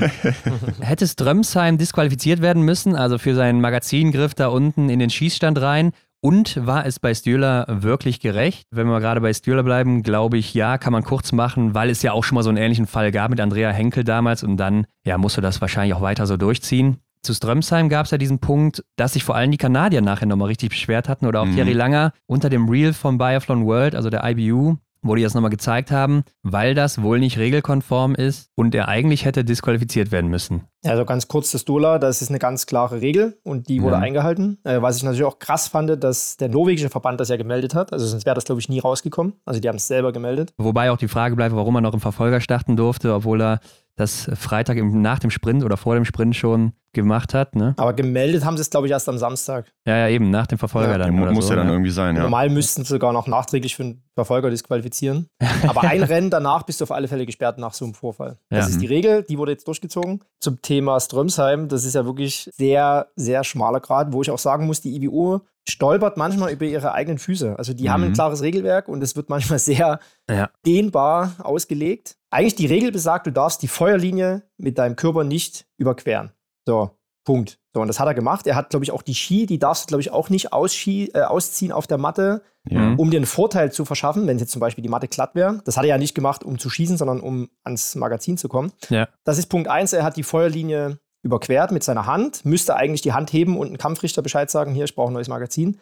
Aber ich habe mir jetzt gestern noch mal im Replay, das habe ich mir hundertmal angeguckt, was ich auch bei der Live-Übertragung, was mir auf, als erstes aufgefallen ist. Er legt die Waffe ab, macht die Ski ab, ne? Das sieht man nur ganz kurz und ganz schwer. Die Waffe, die liegt auf der Matte und zeigt aber seitlich. Das heißt, der, der Lauf zeigt nicht nach vorne, sondern der Lauf zeigt Richtung Stand 4. Ja. Ne? Mhm. Also nicht nach vorne, sondern zur Seite. Und das ist ja eigentlich auch ein Regelverstoß, weil die Waffe muss generell nach vorne zeigen. Ja. Das wäre eigentlich auch ein Grund, für mich zumindest, zu sagen, okay, man müsste ihn ja disqualifizieren. Es wäre halt brutal hart. Er ist Dritter, hat niemand irgendwo beeinträchtigt. Das ist halt so wieder diese, ja, wo man sagt, okay, zugunsten des Athleten, aber irgendwo ist es dann, wo sind die Regeln? Wo, wo wird man weich, wo bleibt man hart? Und das ist halt so ein bisschen ja, schwierig, aus IBU-Sicht natürlich auch. Hm. Aber ich weiß nicht, ob ich ihn auch disqualifiziert hätte, keine Ahnung. Die Frage nach dem Gewehr habe ich mir nachher auch nochmal gestellt. Da wollte ich auch noch nachgeschaut haben, wie war überhaupt sein Gewehr dann platziert? Ne? War das vielleicht dann sogar auch auf ihn gerichtet? Du hast jetzt gesagt, das war auf Stand 4 gerichtet. Das ist ja dann nochmal ein Gefährdungsgrad höher, würde ich fast sagen. Ne? Also ja, das, das, das war ja leer, aber hier, ich kann dir mal ein Bild zeigen. Ich meine, es war natürlich kein Magazin drin, das heißt, es passiert mhm. nichts. aber, aber klar, hier sieht man, der Lauf unter seinem Bein, ne, der zeigt in, ja in Richtung Stand 4. Das große Problem ist einfach, dass die IBU mit den Regeln so ein bisschen spielt, wie sie will. Und wenn man Regeln hat, dann muss man sich eigentlich dran halten, weil ansonsten wird es irgendwann mal einen anderen Fall geben und dann sagt der natürlich oder legt Protest ein, ja, warum werde ich denn jetzt disqualifiziert? Äh, er wurde damals auch nicht disqualifiziert oder wie auch immer. Bei Martha Foucault gab es ja auch schon mal so ein paar Ausnahmen. Michael, du hast es mal gesagt, mit dem Stockzuwurf vom Schießstand, ne, was nicht richtig war. Oder natürlich auch in Oslo dieses Rennen, was er gewonnen hat, wo er mit leeren Magazinen gestartet ist und dann vom Trainer Sigi Masé damals die Magazine zugeworfen bekommen hat, was auch nicht richtig ist und man nicht darf. Ja. ja, ist ein schwieriges Thema. Am Ende wird er ja, also Strömsheim, nochmal belohnt dafür, dass er quasi einen Regelverstoß begangen hat, kommt aufs Podium, kriegt nochmal Preisgeld, kann er abräumen und ja, ist irgendwo dann am Ende trotzdem der Held und die Diskussion wird natürlich schnell wieder abflachen und dann war es das. Ja. Aber Michael, es gab auch dann nach diesem Stühler-Vorfall eine Waffenfrage an dich und da hat ja Vienna Right Now gefragt, würde gerne was im Umgang mit der Waffe hören. Nehmen die Athleten alle die Waffe mit nach Hause? Wird die gesichert? Oder auch gerade wenn Kinder im Haus sind, und wann und wo genau wird die Munition verteilt und von wem genau. Hier muss man sagen, ist ja auch Nationen unterschiedlich. Ne? Also in Deutschland ist es, glaube ich, etwas strenger. Michael, du wirst wissen, wie das abläuft. Ja, also in Deutschland haben wir ein ziemlich ja, strenges Waffengesetz, würde ich sagen, was auch gut ist. Also der Ablauf ist so, du musst, wenn du Kleinkaliber schießt, musst du eine Waffenprüfung machen. Waffenbesitzkunde oder eine Waffenerlaubnis brauchst du, wenn du die tatsächlich besitzt. Ähm, dann musst du zu Hause einen Waffenschrank besitzen. Da gibt es so verschiedene Einteilungen, Klasse A, B, C. Ja. Ich habe einen zu Hause, der ist an der Wand verankert, festgeschraubt. Dann hast du die, ein Fach für die Waffe, ein Fach für die Munition. Das muss getrennt sein mit zwei verschiedenen Schlössern. Und das ist alles vorgegeben. Die waren auch schon bei mir zu Hause vom Landratsamt. Das ist ja auch wieder Bundesland unterschiedlich, äh, wie ja. das kontrolliert wird. Äh, wir hatten auch schon in Ruhpolding beim Wettkampf tatsächlich das Landratsamt früh um sechs, war nicht die Dopingkontrolle, sondern Landratsamt. Die haben kontrolliert, Waffe, Munition muss getrennt sein, gerade im Hotel. Und dann gibt es so eine Regel, ich glaube, die heißt One-Minute-Rule an der Waffenhülle. Also die Waffe muss ständig in der Waffenhülle sein im Hotelzimmer und da muss ein Schloss drum sein, so ein kleines. Also man darf die jetzt nicht direkt in die Hand nehmen können. Ja, ist halt auch so eine äh, Regel, die eigentlich sinnlos ist, weil so eine Waffenhülle aus Stoff, die kannst du auch schnell zerfetzen. Und das ist eigentlich der krasse Punkt, wo ich eigentlich hinaus will. Wir können ja von Glück reden. Oder ist jetzt die Frage, ist es Glück oder ist es Verantwortung? Wie viele Jahre, wie viele Jahrzehnte gibt es jetzt Biathlon und wie viel ist passiert? Ich habe ein Statement von Björn Ferry gelesen, vom Schweden. Ja ja, er fordert jetzt hier so einen Laser, dass das Biathlon abgeschafft wird mit, mit Munition, sondern nur noch Laser geschossen wird. Ja. Also das halte ich für einen absoluten Witz. Ja. Ganz ehrlich, weil ich muss ja sagen, die Verantwortung der Sportler, jeder ist für seine Waffe verantwortlich. Ja. Und über wie viele Jahre jetzt nichts passiert ist, das liegt einfach daran, dass die Sportler tatsächlich ordentlich und vernünftig damit umgehen. Sowas ja. wie jetzt mit Stola ist halt ein krasser Zwischenfall. Das darf nicht passieren, aber es passiert. Aber die Sportler sind sich schon bewusst, glaube ich, was die da an der Hand haben. Was ich zum Beispiel krass finde, ist tatsächlich der Punkt, dass wir im Hotel sind und die Waffe liegt einfach da. Ne, da kommen Putzfrauen rein, da kann jeder rein letztendlich und die Waffe mitnehmen. Das sollte man mal überdenken, ob es da vielleicht Regeln gibt. Äh, ich kenne es von Korea, ich kenne es von Russland, Weißrussland, also die osteuropäischen Länder. Da hast du am Schießstand eine Waffenkammer, da wird die Waffe ja. reingegeben, musst unterschreiben beim Abgeben, beim Abholen. Und wenn die Waffe fehlt, ist sofort Alarm. Ne, also mhm. du darfst die Waffe gar nicht mitnehmen. Das finde ich eigentlich ganz cool. Es ist anstrengend für den Sportler, aber es ist eigentlich so die sicherste Variante, dass tatsächlich die Waffe nur im Areal benutzt wird. Und da sollte man vielleicht mal drüber nachdenken. Ich denke, was hier auch noch zum Tragen kommt, ist, dass ihr ja auch gerade als Biathleten und Biathletinnen schon von klein auf das beigebracht bekommt. Wahrscheinlich ja. in jedem Training wird das auch, oder ist das ein Riesenthema sicher bei euch, diese Sicherheit mit der Waffe, dieser Umgang mit der Waffe. Das kriegen wir ja gar nicht mit vor dem TV. Wir sehen am Ende nur das Endprodukt, wie ihr da eben Biathlon macht oder gemacht habt in deinem Fall. Und äh, diese Sache, was ihr da alles beigebracht bekommt über 10, 20 Jahre, das ist ja irgendwas, was dann zum Automatismus wird oder wo die Leute dann auch sehr penibel drauf achten. Und ich glaube, deshalb läuft das auch so ganz gut. Und das habe ich ja auch letzte Folge schon mal gesagt. Es ist ja schon verrückt, dass man einen Sport mit einer scharfen Waffe auf dem Rücken machen darf. Das ist ja auch so was, da denkt man, also ich persönlich mhm. denke da nie drüber nach. Es ist einfach zum Selbstverständnis geworden. Ne? Ja, eben. Ja. In Norwegen das ist so krass, da fährst du mit dem Zug vom Flughafen, da hat ja jeder irgendwie ein paar Schienen in der Hand, aber eben auch einen Waffenkoffer. Und das ist da einfach völlig normal am Flughafen. Sagst du hier, ich habe eine Waffe dabei, okay, da kommt ein Label Firearm und das war's. In Deutschland, da musst du da irgendwie zehn Kontrollen durchmachen. Äh, ist halt anstrengend, aber irgendwo auch gut. Also da ja. ist auch jedes Land irgendwie anders. Und wir können, wie gesagt, von Glück reden, aber ich nenne es nicht Glück, ich nenne es einfach verantwortungsvolles Umgehen mit, dem, mit der Waffe oder mit dem Gerät, ähm, dass die Sportler und Sportlerinnen da gut drauf aufpassen, dass da nichts passiert. Ja, wenn man drüber nachdenkt, ist es dann doch wohl wirklich verrückt. Aber gut, dass es bislang so gelaufen ist. Um das jetzt aber abzuschließen mit Norwegen, gibt es noch eine Hörerfrage von Emma, die hat gefragt, die hat in der letzten Folge etwas über einen weiteren Rekord von Johannes Tingesbö angedeutet, dazu aber nichts mehr gesagt. Was hatte es damit auf sich? Ja, und das werden wir natürlich releasen, sobald es dann eben erreicht ist von ihm. Und ich denke mal, Hendrik, das wird sicher passieren. Ja, auf jeden Fall. Also ich glaube, das ist nur noch ja, eine Frage von ein, zwei Rennen vielleicht. Ja, eine Frage der Zeit auf jeden Fall. Mhm. Genau. Und damit switchen wir das Thema zu 2023 und Denise Hermann-Wick, denn sie ist in diesem Jahr Deutschlands Sportlerin des Jahres und sie hat sich jetzt bei dieser Wahl durchgesetzt gegen die Skispringerin Katharina Schmidt, die dritte geworden ist, und die Sportgymnastin Daya Farvolomeev. Wird bei, ich weiß nicht, ob man die so ausspricht. Michael mhm. Fuchs. Ja, nie gehört. ich glaube, das ist doch diese ganz junge, oder? Die auch äh, ziemlich erfolgreich ist und so weiter. Äh, hat auf jeden Fall nur relativ knapp gewonnen, aber aus unserer Sicht natürlich eindeutig aus der Biathlon-Brille. Und es war ja auch Wahnsinn, was Denise geleistet hat, gerade im letzten Winter nochmal, wie stark ihre Saison war, aber dann natürlich dieses Highlight in Oberhofen mit der Heim-WM, wo sie dann nochmal Gold holt im Sprint und am Ende dann eben auch noch Silber mit der Staffel und auch nochmal im Verfolger. Und jetzt sehnt sich aber Deutschland nach einer Nachfolgerin. Und da haben wir auch eine Sprachnachricht zu bekommen, Michael, die du beantworten sollst. Servus, ich wollte mal fragen, ob er als residierender Biathlon-Comedy-König ein paar Tipps für eine kleine Meme-Seite hätte. Ähm, Spaß, aber mich würde tatsächlich mal interessieren, für wen er aktuell aus dem deutschen Juniorenbereich, den man vielleicht auch nicht so unbedingt auf dem Zettel hat, die größten Hoffnungen für die Zukunft hegt. Ja, das war Mimlandslag, ne? Also man kennt sie berühmte Meme-Seite im Biathlon, Comedy-Star aus der Szene.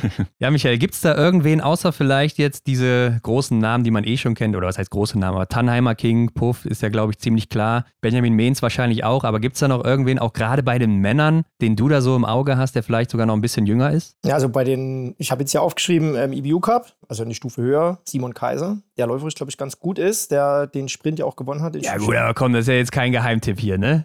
Und der ist ja, ja auch nicht mehr der Jüngste. Der ist jetzt noch nicht im Weltcup aufgetaucht. Ja, also, also die anderen auch nicht, die ich jetzt hier nenne. Aber der hat natürlich Potenzial. Bei den Damen auf alle Fälle Marlene Fichtner, Alma Siegesmund, die jetzt auch im IBU Cup in der Gesamtwertung ganz gut liegen. Alma ist äh, die jüngste von den ganzen.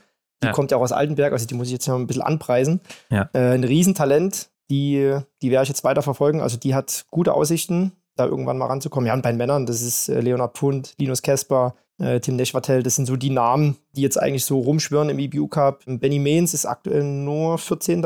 in der ja. Wertung. Aber du als Juniorweltmeister, ja, das sind alles so Namen, wenn du mal guckst, das sind irgendwo Generationen, ähnlich wie bei mir oder dann bei Simon Schemp, die ganze Generation, Arndt Pfeiffer, das war alles irgendwie eine Suppe, Lukas Hofer, die siehst du alle bei der JWM irgendwo und die sind jetzt alle im Weltcup. Die Norweger sind jetzt zwar da nicht dabei, ich glaube auch die Schweden nicht, also Skandinavier fahren da ein bisschen anderes Prinzip, aber so, das sind eigentlich so die Namen aus deutscher Sicht und bei den Frauen mache ich mir tatsächlich ja, wenig Sorgen. Also wenn die alle irgendwie halbwegs gesund durchkommen und gut trainieren, ähm, dann siehst du die irgendwann im Weltcup. Äh, eine Tannheimer, die ist 18 Jahre, die läuft Bestzeiten bei den Frauen im EBU Cup. Also das, das ist nur eine Frage der Zeit, bis du die irgendwann mal im Weltcup siehst. Und da ist einfach Talent da. Ja, und King äh, hängt da auch nicht viel weiter hinterher. Ich könnte jetzt noch Iva Moric mit reinwerfen, die war auch in der Vergangenheit schon mal ganz gut bei den Damen, auch noch sehr jung. Also da kommt schon einiges nach. Ja, bei den Männern ist es ein bisschen schwieriger, aber die von dir genannten, sicher auch welche, die man auf dem Zettel haben sollte. Ja, wie gesagt, du weißt nie, was passiert. Die sind alle noch jung, die sind 17, 18, 19 Jahre. Der Sprung dann äh, zu, den, zu den Senioren ist schon hart. Aber ich finde es cool, wenn du guckst, der EBU Cup, bei den Frauen vor allen Dingen, der besteht, glaube ich, aus vier Damen, die Junioren laufen können noch. Also das, das zeigt auch die Richtung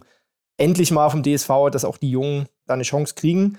Aber sie haben sich natürlich auch verdient. Wenn du die Karriere ja. noch anguckst in Martell, ne? also die ganzen Jungen, die haben da auch abgeliefert. Ja, war wirklich super stark. Ja. Ansonsten lasst uns doch mal auf das gesamte Jahr 2023 zurückblicken. Was war denn für euch so im Biathlon-Jahr 2023? Ja, vielleicht so das Bedeutendste oder vielleicht auch positiv wie negativ. Was bleibt euch so hängen, wenn ihr an das Jahr 2023 und Biathlon denkt? Ah, da musst du ja die WM fast mit reinnehmen, ja, in Oberhof. Ja, die war ja, auch ich 2023. Ich habe aufgeschrieben. habe ich natürlich auch selber aufgeschrieben, die WM, aber es war mhm, natürlich ja. dann auch für mich irgendwie diese Rekordsaison von Johannes Tingesbö, ganz klar. Also, dass man das miterleben durfte im letzten Winter äh, mit seinen ganzen Rekorden, die er gebrochen hat. Also neuer Siegesrekord, Podiumsrekord, Punkterekord ja eigentlich auch, auch wenn jetzt ein neues Punktesystem dabei ist. Aber klar, das war eine Wahnsinnssaison. Und ja, die Frauen machen generell auch einfach Spaß 2023. Ne? Jetzt also auch wieder und auch schon in der letzten Saison. Die Rennen sind super spannend, super eng. Es macht einfach Bock und äh, das ist so das Erste, woran ich denke, wenn ich an 2023 denke. Ja, ich habe auch überlegt, wie kann man es darstellen, ne? wenn man das jetzt so von einem Lehrer gesagt bekommen hätte, mal mal ein Bild von 2023 über Biathlon, dann hätte ich wahrscheinlich so eine Art Achterbahnkurve gemalt, ne? so eine schöne Sinuskurve aus dem Matheunterricht zum Beispiel. Das war vielleicht wieder ein bisschen hoch.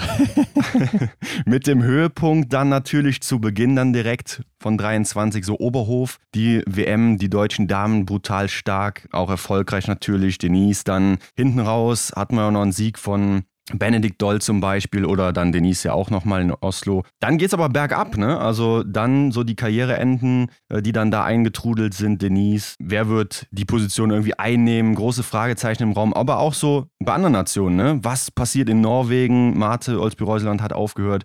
Also große Fragezeichen im Raum. Dann aber auch so eine Meldung über die Verletzung von Philipp Naffer zum Beispiel. Also Tiefpunkt irgendwo im Sommer hatte ich so das Gefühl. Dann geht es jetzt wieder bergauf. Wir sind ähm, auf dem aufsteigenden Ast und mal schauen, wie weit der noch hochgeht. Ne? Ach, Jungs, ihr schwelgt viel zu viel in der Vergangenheit. wir sind doch jetzt im Hier und Jetzt.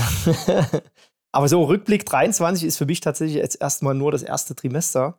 Mhm. Und da war für mich von Anfang an so diese, diese Spannung, diese Würze, oder? Äh, Flurverbot, neues Thema, was passiert? Bö verkackt am Anfang, also wo geht die Reise hin? Keiner wusste so richtig, wie es abgeht. Und so ja. diese Spannung, die war selten so drin, fand ich, im ersten mhm. Trimester. Ja. und dann auch dieser Wechsel vom gelben Trikot. Also jedes Rennen kriegt jeder, bei den Männern und bei den Frauen, hat jeder irgendwie mal ein gelbes Trikot getragen, auch aus ja. deutscher Sicht.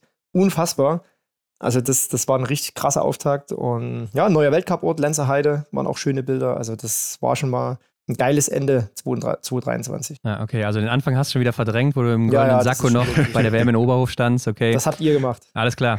Ja, dann gibt es aber jetzt auch einen neuen Weltcup-Kalender. Ne? Die mhm. IBU hat ihn release für die nächste Saison und es wird so sein, dass Östersund zum Start rausfliegt, beziehungsweise generell Kontiolahti ist zurück. Pokeljuka und Ancile Grobonnon auch zurück, dafür Soldier Hollow und Kenmore raus, also USA und Kanada. Und die WM, die wird stattfinden in Lenzerheide, das ist keine Neuigkeit. Aber der Abschluss dann wieder am Holmenkollen in Oslo statt Übersee, wie es jetzt in diesem Jahr ist. Und ich glaube, Übersee ist ja sowieso immer nur einmal pro Olympiazyklus. Michael, berichtige mich, wenn ich da falsch liege, aber Könnte ich glaube, sein, so ist es. Ja. Aber ich glaube, die größte Neuerung ist, dass das dritte Rennen der ersten Station oder generell der Saison ein Massenstart sein wird. Mhm. Und dadurch hat man auch insgesamt am Ende dann einen Massenstart mehr als sonst. Und das ist natürlich verrückt. Ja, ich habe es dir, glaube ich, geschickt, Ron. Ne? Also ja, stimmt, ja. mit so einem großen Augensmiley. Das ist sportlich. Also das gab es auch noch nie. Oder wüsste ich nicht, dass es schon mal gab, dass es im ersten Weltcuport einen Massenstart gibt. Nee, gab's auch nicht. Wo man sich natürlich die Frage stellen kann, ist das jetzt äh, gerecht oder macht das Sinn? Natürlich ist Massenstart eigentlich das geilste Rennformat. Ja. Und da weißt du halt, du musst schon fit sein, wenn du da mitmachen willst. Ja, das kam. Also ich finde es cool, aber kann man so oder so sehen. Ja, schließe ich mich euch an. Also ich fand es bisher gar nicht so schlimm, dass man erst so auf den Massenstart, auf diesen ersten Massenstart warten musste, weil bekanntlich ist ja die Vorfreude auch die schönste Freude irgendwo. Ne? Dann hat man gedacht, boah, nächste Woche ist es endlich soweit. Aber ja, finde ich auch eine coole Sache. Und ich habe auch eigentlich gedacht, irgendwo muss ja dann Massenstart fehlen, aber wir bekommen ja einen dazu. Ne? Und das ist halt eigentlich das, das Geilste an der ganzen Sache. Ja, ich habe jetzt nicht nachgeguckt genau, aber es wird ziemlich sicher so sein, dass eine Verfolgung dafür rausfällt. Und Verfolgung ja auch immer dieses Thema, dass man ja diesen Rückstand aus dem Sprint eben hat oder eben diesen Vorsprung und das dann vielleicht so ein bisschen zu sehr zusammenhängt, dadurch vielleicht auch einige schon ein bisschen einen Vorteil haben. In Klammern Johannes Dingsbö, wenn er dann den Sprint vorne gewinnt oder so mit großem Vorsprung. Ja, und ich finde auch so ein Massenstart, der macht das Ganze brisanter. Und dass es eben das dritte Rennen ist, ja, da musst du halt am Anfang schon mhm. fit sein. Ne? Also es ist ja. Leistungssport, da muss man halt abliefern. Und dann kannst du dich nicht am Anfang ausruhen und sagen, ich fokussiere mich erst auf die WM, sondern ich muss am Anfang schon dabei sein und meine Leistung bringen, damit ich auch starten kann. Aber sicher werden wir Überraschungen sehen. Und Michael, du hebst den Finger, denn du willst was einbringen. Ja, ich finde es halt auch krass, dass die ersten Rennen tatsächlich, es ist eine Single-Mix-Mix-Staffel am ersten Tag, am zweiten Tag oder am nächsten darauffolgenden Tag sind dann Einzelsprint und dann hast du den Massenstart, genau. Also, also eigentlich erst, wie immer nur zwei, die Verfolgung zwei ist kurze weg. Staffeln, dann zwei normale Staffeln. Ja. Was ja auch bedeutet, dass ja immer zwei in die Röhre gucken, mindestens mhm. vom Team, also die sechs Leute haben. Das ist schon mal krass. Dann fängt halt der erste Wettkampf mit einem kurzen Einzel an. Also auch, ich habe ja. auch so ein bisschen das Gefühl, die wollen den Einzel so ein bisschen äh, ausschleichen. ja, bin ich mir nicht sicher. Also wir haben auch die Frage bekommen von Florian, was haltet ihr vom verkürzten Einzel, den es jetzt auch in Antolz in dieser Saison ja geben wird und jetzt auch zum Saisonauftakt im nächsten Jahr? Und ähm, ich glaube eher, das hat auch damit zu tun, dass drei statt vier oder nur zwei Einzel in die Wertung eingehen. Also wir haben ja bei der WM, die zählen nicht mehr dazu. Das heißt, du hättest sonst ja immer, wie es auch sonst war, nur zwei Einzel in dieser Wertung und dann dafür eine Kristallkugel zu vergeben, ist halt ziemlich mau. Und jetzt haben sie halt sicher einen dazugenommen und machen den dann verkürzt, damit vielleicht auch ja, die Belastung nicht so hoch ist. Michael weiß ich nicht, ob das jetzt so ein Unterschied ist, ob man da fünf Kilometer mehr oder weniger läuft, einmal in der Saison. Jeder Kilometer zählt. Ja. nee, aber ich glaube, da ist die Belastung jetzt nicht so ein Ding, oder? Ich könnte mir auch vorstellen, dass es eher so eine Art Test ist von der IBU, um zu gucken, ob dieser verkürzte Einzel etwas besser ankommt als der lange weil da wird ja schon mal öfter gesagt, dass da nicht mehr so viele gucken, aber hat ja auch manchmal damit zu tun, dass es vielleicht unter der Woche läuft statt am Wochenende. Mhm. Na, A ist das der Punkt und B ist natürlich dann auch wieder ein bisschen kompliziert mit den Strafzeiten. Dann gibt es ja auch nur eine Dreiviertelminute genau, äh, ja. Strafzeit, mhm. was dann auch wieder ein bisschen schwierig ist zum, zum Rechnen. Ja, das glaube ich jetzt weniger, aber. Ja, eine Minute ist schneller draufgeschlagen als 45 Sekunden. Ja, aber das wird aber ja genau wird dagegen sprechen, ne? In der Zeit. Aber ja, keine Ahnung. Also ich finde, den Einzel sollte man auf keinen Fall rauslassen. Ähm, die ja. Frage stellt sich natürlich trotzdem, mit zwei Rennen, zwei Einzel oder drei, eine Kristallkugel dafür zu vergeben aber ist halt so. Aber den, ja, ich kann im kurzen Einzel noch nicht wirklich was abgewinnen. Also das ist jetzt, ich finde Ja, den Einzel halt klassisch. Das Ja. ist halt wirklich die Urdisziplin des Biathlons. Ja. Tue ich mich persönlich ein bisschen schwer, aber das ist dann wieder Geschmackssache. Ja, der Einzel darf auf jeden Fall nicht wegfallen, finde ich, weil wenn man mal kurz überlegt, was haben wir für Rennen bisher gesehen, das geilste war aus meiner Sicht ja doch schon der Einzel in Östersund, ne? Gerade bei den Damen, also das, da war richtig Feuer drin, obwohl es halt so ein zähes Rennen war auf Zeit so und ja, aber hat, hat mich echt überzeugt da.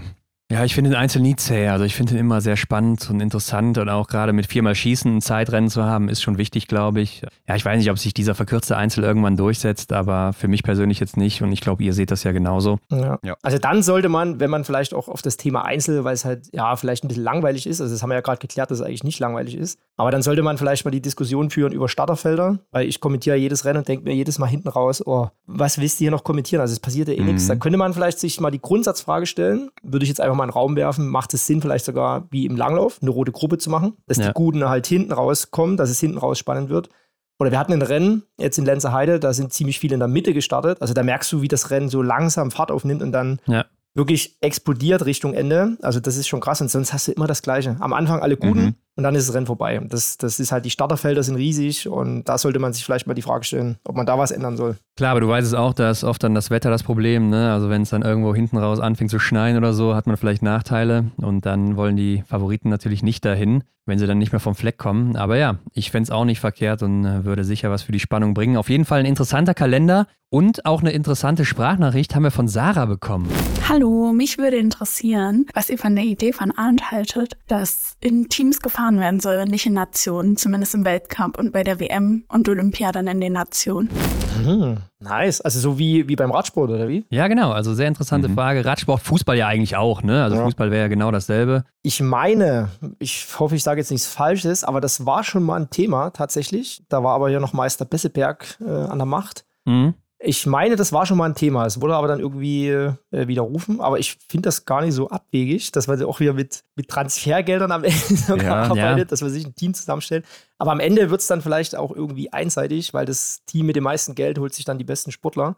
Weiß ich nicht, aber es könnte, also von Grundsatz her finde ich das schon in, interessant und spannend tatsächlich. Ja, der Grundsatz ist auf jeden Fall geil, ne? Also glaub, ich glaube, das wird so viel Mehrwert nochmal bringen, auch drumherum, um diesen eigentlichen Sport nochmal mehr. Ne? Mhm. Das wäre Ja. nochmal was viel Interessanteres, worüber man nochmal sprechen müsste auch, ne? Also ja, da könnte, könnte man richtig geil was draus machen, glaube ich. Naja. Aber ich glaube, dass das einfach diese IBU zu lange und, also ich will jetzt nicht sagen festgefahren, aber diese Struktur, die Mhm. gibt es jetzt schon so lange. Und ich glaube, siehst du auch beim Fußball, wie schwer sich manche Leute mit, mit Veränderungen tun. Ich kann mir nie vorstellen, dass das umsetzbar ist. Ja, äh, wir wollten das eigentlich auch, Hendrik, ja im Oktober ansprechen bei unserer Podcast-Folge mit Christian Winkler. Haben wir dann aber Ja. rausgenommen, nachdem wir uns mit ihm vorher unterhalten hatten, weil es ja einfach so eine absolute Revolution wäre. Ne? Also Mhm. Ich denke, sicher würden die ganzen Verbände erstmal auf die Barrikaden gehen. Also was wäre Ja. da los beim DSV, wenn die jetzt auf einmal sagen, ja, Nation, ciao, wir machen das jetzt hier irgendwie mit Sponsoren, Unternehmen oder sowas als Teams. Ja. Aber klar, die Idee wäre absolut cool. Also es gäbe Ja. viel mehr Brisanz, gerade im Sommer, die ganzen Wechsel oder sowas, wo es dann neue Meldungen geben würde. Das würde alle dann teilweise in Schock versetzen, wenn man dann hört, oh, Johannes Dingsbö wechselt von Team Bla zu Team X oder sowas. Ne? Also das kann ja alles sein. man kennt es ja auch so ein bisschen aus dem Radsport. Das war jetzt auch im letzten Sommer, wer das so ein bisschen verfolgt, so ein Thema, dass da große Namen gewechselt sind und Mhm. sicher damit am Ende eine Bereicherung. Zum anderen wird ja auch das Niveau dadurch deutlich höher. Also zum Beispiel könnten die ganzen starken Norweger aus dem IBU Cup in irgendwelchen Teams laufen, da starten. Oh ja. Und ich denke auch, das wäre dann vielleicht auch wieder dieser Besseberg-Punkt, dass insgesamt der Biathlon viel mehr an Geld gewinnen würde. Also es würde wahrscheinlich um viel größere Summen gehen, weil da eben die Industrie mit drin ist, mehr Preisgelder und so weiter, mehr Mhm. Firmen. Und wahrscheinlich würde das alles noch so ein bisschen größer werden. Also insgesamt wäre es sicherlich eine riesige Bereicherung, aber auch ein riesiger Umschwung. Ja, und ich glaube, es wird niemals kommen, aber ich fände es aber die ziemlich Idee geil. ist geil. Ja. Also einfach mal so träumen, oder? Wir sind Ja. doch alle Träumer. Das, äh, Definitiv.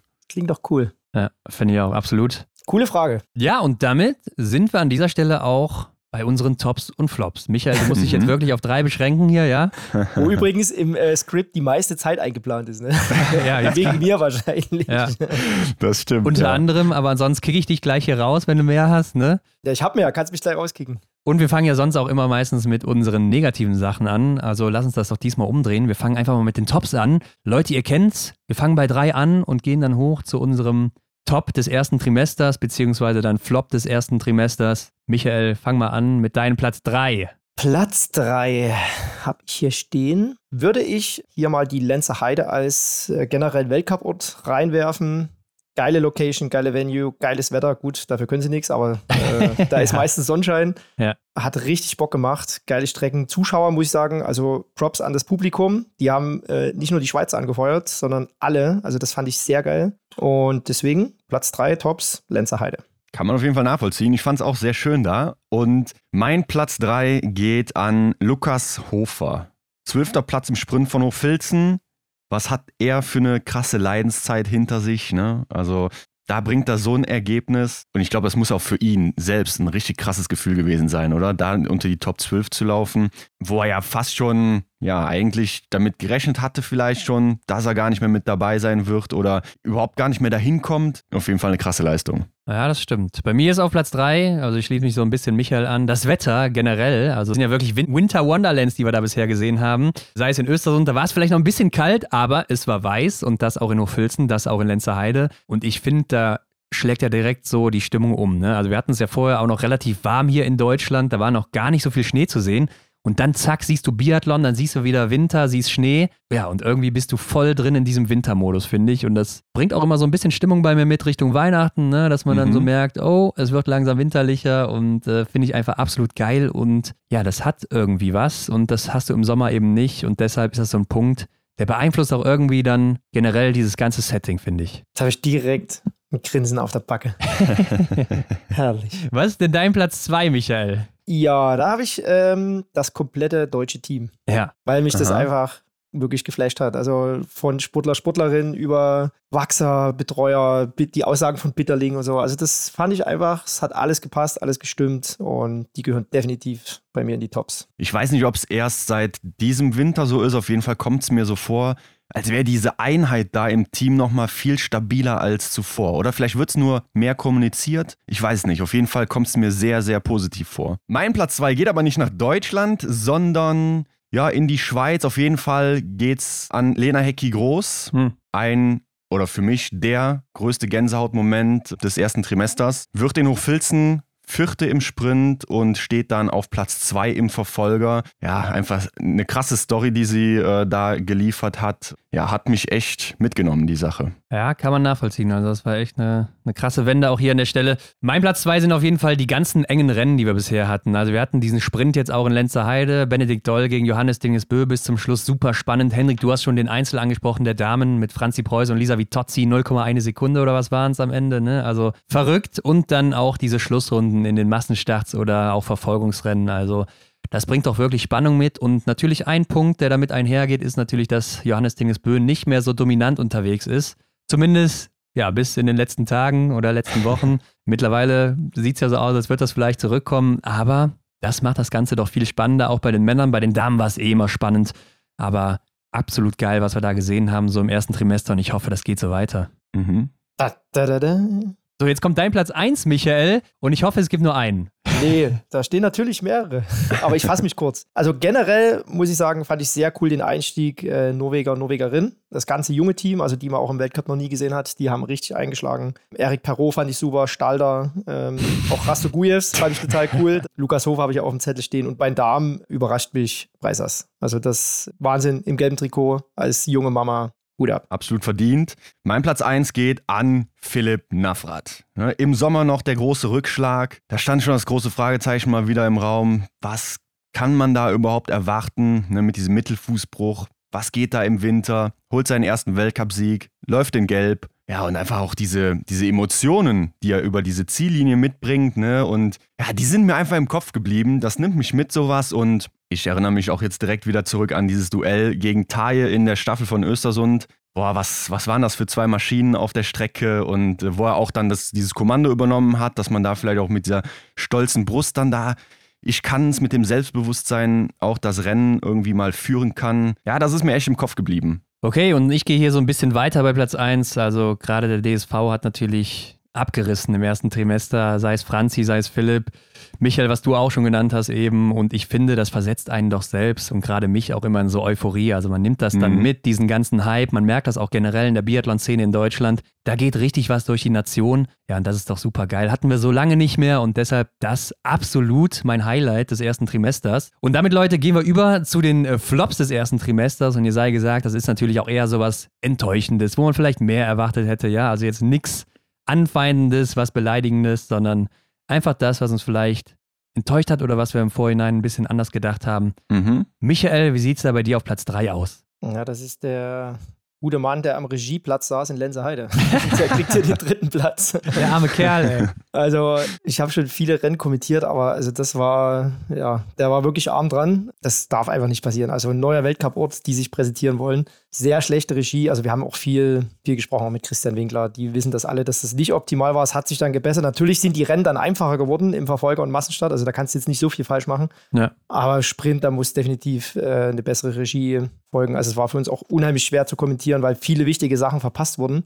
Und klar, es, es war für ihn neu, aber da darfst halt bei so einem wichtigen Rennen keinen neuen hinsetzen. Also da muss jemand Erfahrenes am Start sein. Du siehst ja auch meistens immer nur das Weltbild dann bei Eurosport. Wie ist denn das für dich, wenn du dann auf der Schlussrunde vielleicht auch nicht mehr so viele Einstellungen siehst? Ne? Also man kriegt ja so die Kämpfe im, im hinteren Feld nicht mit. Also ich sage jetzt mal Plätze 3, 4, 5, 6, 7, so, die, die werden immer so ein bisschen hinten abgelassen. Oder man sieht auch viele Wiederholungen. Ich weiß nicht, ist das im Weltbild genauso? Was, was sagst du dazu? Das äh, hat, glaube ich, Erik moniert das ja immer, diese sinnlosen Zeitlupen einstellen. Also man kann ja Mhm. mal eine zeigen, Ja, aber ja, es kommen ja wirklich teilweise von den ersten Vieren immer Zeitlupen. Und da ist die erste Hälfte der Runde schon weg, wo ja meistens wirklich die Post abgeht, weil ich will ja sehen, wie sind die Abstände, kommt jemand schnell ran oder da hast du ja auch in Lenzerheide, wäre vielleicht auch noch ein Top, äh, schöne, auch in Hochfilzen, schöne Drohnenbilder gehabt, was ich mir auch, oder was wir uns gewünscht haben. Ja. Ähm, ah, das geht mir teilweise so auf den Sack und dann, weißt du, das- die ersten 10, ersten 15, klar ist es blöd für die, die weiter hinten schießen, aber da ist einfach der Zug abgefahren und da musst du umschalten und das, das geht mir auch teilweise sehr auf den Sack. Ja, ich finde es auch nervig, wenn dann teilweise schon vorne Platz 1, 2, 3 ziemlich safe sind und dahinter aber die Kämpfe um Platz 4, 5, 6 oder so ziemlich eng beieinander sind und man Ja. kriegt davon gar nichts mit. Und ich denke, man kann auch die ganze Strecke natürlich auch abstecken mittlerweile mit Kameras. Das kann nicht mehr so teuer sein in 2023 oder ist es auch einfach nicht mehr, ist Fakt. Also Mhm. irgendwelche Möglichkeiten gibt es da immer. Fachkräftemangel. Ja, klar. Und das mit den Zeitlupen ist natürlich dieses äh, Produkt davon, dass da keine Kameras nach äh, Schießstand Auslauf sind. Ne? Also dann schalten die rüber in die Zeitlupen, damit man ein paar Bilder hat und nicht noch am Schießstand zu lange verweilt, wo, wo es vielleicht nicht mehr so interessant ist. Ja, und dann, dann zeigen die zwei Minuten Zeitlupen und dann bist du schon bei der nächsten Zwischenzeit. Mhm. Sehr schade, weil da ja auch schon mal viel passiert. Was funktioniert, ist immer, wenn eine Zeitlupenstudie kommt von der Strecke, da kannst du dir eigentlich zu 99% sicher sein, dass ein Sturz kommt. Ja, ja, das stimmt. Da warte ich auch mal drauf. Wenn so eine Zeitlupe, da denkst du immer, ah, wann fällt er jetzt oder Ja. sie? ja, genau. Und manchmal passiert aber auch gar nichts. Aber gut. Mhm. Hendrik, was ist dein Platz 3? Ja, mein Platz 3 geht an Maketa Davidova. Ne, Die Tschechin, da habe ich mir einfach mehr von erhofft, auch ja, mehr erwartet eigentlich, weil sie mehr kann und ich dachte, sie zeigt sich vielleicht auch im ersten Trimester schon deutlich besser. Ja, sie kommt nur langsam in Fahrt. In Lenzerheide ist sie neunte im Verfolger geworden, das ist ja schon erster Lichtblick, aber aktuell 23. im Gesamtweltcup. Aber ich schätze, sie zielt halt voll auf Nove Mesto, ne, wo eben dann die WM nächstes Jahr stattfindet. Ja, das werden wir dann sehen, ob sie das tut und ob das auch funktioniert. Bei mir auf Platz 3 ist die IBU mit ihren Regeln. Wir haben es eben schon angesprochen. Also ich glaube, da muss man echt auch kritisch in die Zukunft blicken und wie das dann eben ist, wenn da wirklich mal was passiert oder einer mal disqualifiziert wird. Das könnte ein Problem sein. Und deshalb halte ich das kurz. Und Michael, was ist dein Platz 2? Das ist der Verfolger Lenzerheide Männer, die Ausgangsposition. Hatten wir ja vorhin schon mal angeschnitten, dass die einfach nicht genutzt wurde. Also, Ja, dass ja, dann ja. am Ende zu viele Fehler passiert sind am Schießstand und dass da kein Podium rausgekommen ist, das war schon enttäuschend. Schade. Ähm, deswegen Ja, ich mache personell ein bisschen weiter. Ihr wisst, ich bin Lisa Theresa Hauser Fanboy Ah, ja. und ja, sie hat bislang 75 Punkte im Gesamtweltcup gesammelt. Das ist keinesfalls ihr Niveau. Die kann auf jeden Fall so viel mehr und es ist einfach schade, dass das aktuell bei ihr nicht aufgegangen ist, was sie eigentlich kann. Ja, ist ja dann auch rausgegangen. Also mal gucken, wie sie dann jetzt im Januar zurückkommt. Aber da muss natürlich was kommen, damit sie auch in den Massenstart starten kann. Also verrückt, dass eine Massenstart-Weltmeisterin da aktuell noch nicht mal gesetzt ist. Und das ist noch gar nicht so lange her. Bei mir auf Platz zwei sind die ganzen Krankheiten. Ja, also mh, fangen wir an bei Samuelsson über Lou Jean Monod. Das deutsche Team wurde natürlich stark erwischt. Also extrem viele Krankheiten, die natürlich dann irgendwo das Rennen schwächen, beziehungsweise auch den Gesamtweltcup. Weil so ein Samuelsson, das ist natürlich ein Mann, der hätte vielleicht Johannes Tingesbö ein bisschen herausfordern können, gerade wo er so ein bisschen geschwächelt hat und er dann, also Samuelsson in Topform ist. Mhm. Ja, und jetzt ist das vielleicht auch wieder zunichte gemacht. Ich habe gesehen, er ist schon wieder im Training. Mal sehen, ob er dann auch zurückkommt, so im Januar, wie er da aufgehört hat im Dezember. Und damit, Michael, kommt dein Platz 1 und ich hoffe, du hast auch nur einen. Nee, natürlich nicht. Also ich habe ja einfach ein paar Namen, von denen ich ja, enttäuscht bin. Was heißt enttäuscht, aber von denen man, glaube ich, auch mehr erwartet hätte. Das ist Davidova, Sophie Chauffeur, mhm. äh, Hauser Vira, äh, bei den Männern drei Franzosen, äh, Kartoffel Omayer, äh, Claude, Jacquelin vor allen Dingen. Mir tut es fast ein bisschen leid für Niklas Hartweg. Also auch mit der Krankheit ja. und so. Das gerade im Heimweltcup hat er trotzdem noch ganz gute Rennen gemacht. Das war so ein bisschen enttäuschend im Sinne von das, was man letztes Jahr gesehen hat. Da hätte ich mir auch gerne so dieses Duell um die U25-Wertung noch ein bisschen knackiger im ersten Trimester vorgestellt oder gewünscht. Mein Platz 1 geht aber auch in die ähnliche Richtung, ja, die Franzosen, ne? Die Franzosen, die sind irgendwie so, wie ich es auch in der Vorhersagefolge vor der Saison angedeutet und gedacht habe, ja, in der Situation, dass sie gar keine Rolle aktuell spielen. Quentin Fillon ist der beste Franzose auf Rang 14 im Gesamtweltcup. Jacqueline nur 18. Ja, und einfach keine Konkurrenz, muss man so knallhart sagen. Ne? Das ist, glaube ich, auch historisch äh, der schlechteste Auftakt der Franzosen. Ja gut, macht ja auch Sinn, wenn man vorher Raphael Poré hatte und danach Martin Foucault, ne? ganz logisch. ja. Und dazwischen noch Vincent Defran oder sowas. Also klar, das hat immer ganz gut funktioniert, aber ist auch mein Platz 1 hier bei den Flops. Also da haben wir natürlich deutlich mehr erwartet, gerade bei so einem Jacquelin oder Canton Fiormaillet, die letztes Jahr ja, ja nicht so gut unterwegs waren. Gerade auch Jacquelin früher abgebrochen, wollte zurückkommen, stärker als je zuvor. Ja, und jetzt ist er irgendwie doch nicht so richtig auf dem Dampfer, ganz in die andere Richtung geht das und irgendwie im Massenstart kriegt das dann auch gar nicht hin, verkackt da nach zwei Runden, drei Runden und äh, ist dann schon platt, was auch sehr seltsam ist. Äh, Michael, du hebst den Finger. Ja, also dieses Rennen, das ist, eigentlich ist das Top-Flop. Ja, dieses, ja, ja, dieses Massenstartrennen von ja. klar. Ey, mhm. wie dumm muss, also Entschuldigung, aber also sowas Brotholes habe ich noch nie gesehen. Der weiß, ich habe in der, ich habe beim Kommentieren schon gesagt, in der dritten Runde zieht es den Stecker, da wird explodieren. Also taktisch, war, was geht in den seinem Kopf vor? Da habe ich auch gesagt, er hat zwei Metallkugeln im Kopf und die treffen sich aber zu mal. Da hat er einen Geistesblitz, aber dann. nee, wirklich, also das, das frage ich mich, der Typ könnte so gut sein. Der muss einfach, da muss doch der Trainer sagen, ey Junge, komm runter, mach dein Ding. Ich meine, es ist geil zuzuschauen. Der ist halt krass, ne? Am Schießstand 19 Sekunden. Aber ein Rennen, der hätte locker in die Top 6 laufen können. Da frage ich mich, ey, Junge, und wieder und wieder und wieder und wieder. Und jedes Mal hat er die schnellsten Schießzeiten, aber es kommt nichts bei rum. Da frage ich mich, ey, was ist los in deinem Kopf? Oh. Ja, gerade als zweifacher Weltmeister in der Verfolgung und dann auch in dem Alter mittlerweile ist ja kein Junger mehr so richtig. Also der ist erfahren, da muss man eigentlich doch sowas auch zu Ende bringen können oder hinbringen können bis zum Schluss. Und gerade das Schießen war natürlich auch beeindruckend, wie du schon sagst, da kann man nicht meckern, ganz im Gegenteil. Aber dann dieses Laufen, ja, das ist natürlich schon sehr komisch, auch eben gerade dann nach dem letzten Winter, der eben nicht so gut war und wo er sich dann jetzt einiges vorgenommen hat. Aber gut, Leute, damit sind wir mit den Tops und Flops durch und wir haben noch eine Hörerfrage, die schließt so ein bisschen hier an von einem gewissen David. Der fragt nämlich, lassen sich jetzt schon Verlierer der Saison ableiten? Und ich glaube, da bin ich ganz klar bei meinen Franzosen, wie auch gerade schon gesagt aber auch bei Hannah Kebinger, die ja krankheitsbedingt so ein bisschen raus ist, die ich als beste Deutsche gesehen habe. Ja, und wo ich glaube, das wird natürlich so nicht eintreffen. Daher auch eher so ein bisschen enttäuschend für mich. Mhm. Aber sie kann natürlich am Ende nichts dafür. Das stimmt. Das ist auch äh, Sophia Schneider das Gleiche. Wenn du halt Krankheit oder verletzungsbedingt irgendwie geschwächt bist, da hast du einfach, da kannst du nichts machen. Zu den Franzosen muss man vielleicht noch sagen, ne? in der Staffel sind sie ja stabil aktuell. Ne? Also zweimal Zweite geworden. Im Team können sie es scheinbar, da passt's, aber in den Einzelrennen sind das auch schon so meine Verlierer der Saison leider, ja. Das stimmt. Und wir haben noch eine Sprachnachricht bekommen von, ja, ich hoffe, ich spreche das richtig aus, Amelie, sage ich jetzt einfach mal, weil wird ein bisschen anders geschrieben, wenn ich das richtig sehe.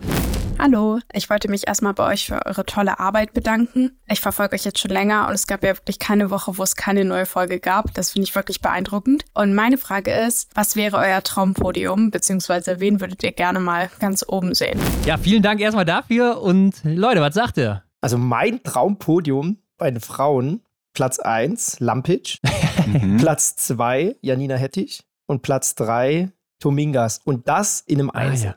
Und das in einem Einzel. Ja, Tuli Tominga ist ja auch so ein bisschen wahrscheinlich Breakthrough-Season, ne? Also war ja, im Sommer ja. bei der Sommer-WM ja schon super stark, hat es auch die letzten Winter immer mal wieder so in den Vorbereitungsrennen in Idre oder so gezeigt. Und jetzt ist sie läuferig ja echt mal gut unterwegs und hatte ja auch letztes Jahr die Situation, dass sie da plötzlich mehr Geld bekommen hatte. Ich weiß nicht mehr, war das nach einem guten, nach einem Flower, war sie bei den Flowers oder so? War bei der Flower irgendwo. Ja, ne? Und dann hat sie danach mhm. eine Hochstufung bekommen in ihrem Land, dadurch mehr Geld, kann sich mehr auf Biathlon konzentrieren. Ja, und deshalb eben, vielleicht ist das dieser Grund, weshalb sie jetzt so gut unterwegs ist. Und wäre natürlich echt mal cool, wenn so eine Outsiderin dann eben aufs Podest läuft. Und bei mir ist es auch so, ne, dass diese Underdogs, wenn die aufs Podest laufen, oder Hendrik, du hast eben gesagt, Lena Hecki groß, Ja. nach so einer Tieffahrt einfach über viele Jahre, wenn die dann mal aufs Podest kommen, das ist natürlich so ein Gänsehautmoment immer für mich, weil ich die Stories direkt im Kopf habe und das dann Revue passieren lassen kann. Ähnlich wäre auch Philipp Horn so ein Fall bei mir. Mhm. Aber auch diese ganzen Jungen, ne? Also Selina Grotian, Amy Baserga, Anna Gandler oder so, die man schon so ein paar Jahre verfolgt, wo man eh eigentlich nur drauf wartet. Das wäre natürlich auch so ein Punkt oder so Damen, Herren, die ich auch gerne oben sehen würde. Das ist eine Frage der Zeit. Bis Ja. Selina und so, bis die mal auf dem Podest stehen. Aber bei den Männern, bei den Männern würde ich es tatsächlich äh, Stalder gönnen. Weil der, Ja, der ist ja. auch so nah dran. Auch letztes Stimmt. Jahr schon in dem Massenstart in Le Grand Bernard war so nah dran. Ja. Und er macht eine geile Saison und der, glaube ich, ist auch reif fürs Podium. Äh, Philipp Horn habe ich ja auch aufgeschrieben. Und ich würde auch gern mal, der ist eigentlich gar nicht so bekannt, aber Jeremy Finello. Der war letztes Jahr, glaube ich, sechsbester Läufer. Hatte ich gerade auch im Kopf, wo du Stalder gesagt hast, ja. Weil der hat es eigentlich auch mal verdient, weil der rennt Ja. brutal, aber der trifft halt gar nicht. Ich glaube, der hat liegend eine Trefferquote von 56 Prozent, also unterirdisch schlecht. Aber vielleicht kommt er auch irgendwann mal äh, drauf. Und ich kenne Jerry ja auch von der von viele Jahre aus der Schweiz. Ähm, der hätte sich auch verdient. Ist auch aktuell der fünftschnellste Läufer und hat jetzt auch einen Stalderschaft, ne? Also gibt es ja so einen besonderen Schaft beim Das sind einige er- jetzt. Genau, ja. Und äh, Hendrik, was ist bei dir? Ja, ich finde, so ein, so ein krasses Traumpodest, ähm, das kam fast schon im Sprint von Lenzer Heide der Herren, ne? Benny Doll Ah, ja. Mhm. Vor Johannes Tingesbö. Also das tut eigentlich einfach schon mal gut zu sehen. Philipp Ja, ja. sogar auf drei. Das ist schon, also eigentlich ein Traum, ne? Muss, braucht man nichts weiter hinzuzufügen. Aber äh, ich gehe auch mit euch, ne? Wenn man da diese jungen, aufstrebenden Talente oben sieht oder eben dann ja so komplette Underdogs, von denen man es einfach gar nicht erwartet hätte. Es geht wieder in diese emotionale Schiene. Da bin ich immer für zu haben. Ja, wobei in Lenzerheide hätte ich schon auch gerne Philipp Horn und Stilleholm Lagereit auf einem Mhm. geteilten dritten Platz oder sowas gesehen. Ne? Das wäre Oh natürlich ja. auch cool gewesen, zeitgleich, Mhm. weil es auch was Besonderes ist. Aber gut, Leute, lasst uns damit übergehen zur World Team Challenge auf Schalke in der ja, Bierarena, können wir auch so sagen, ne? in der Halle.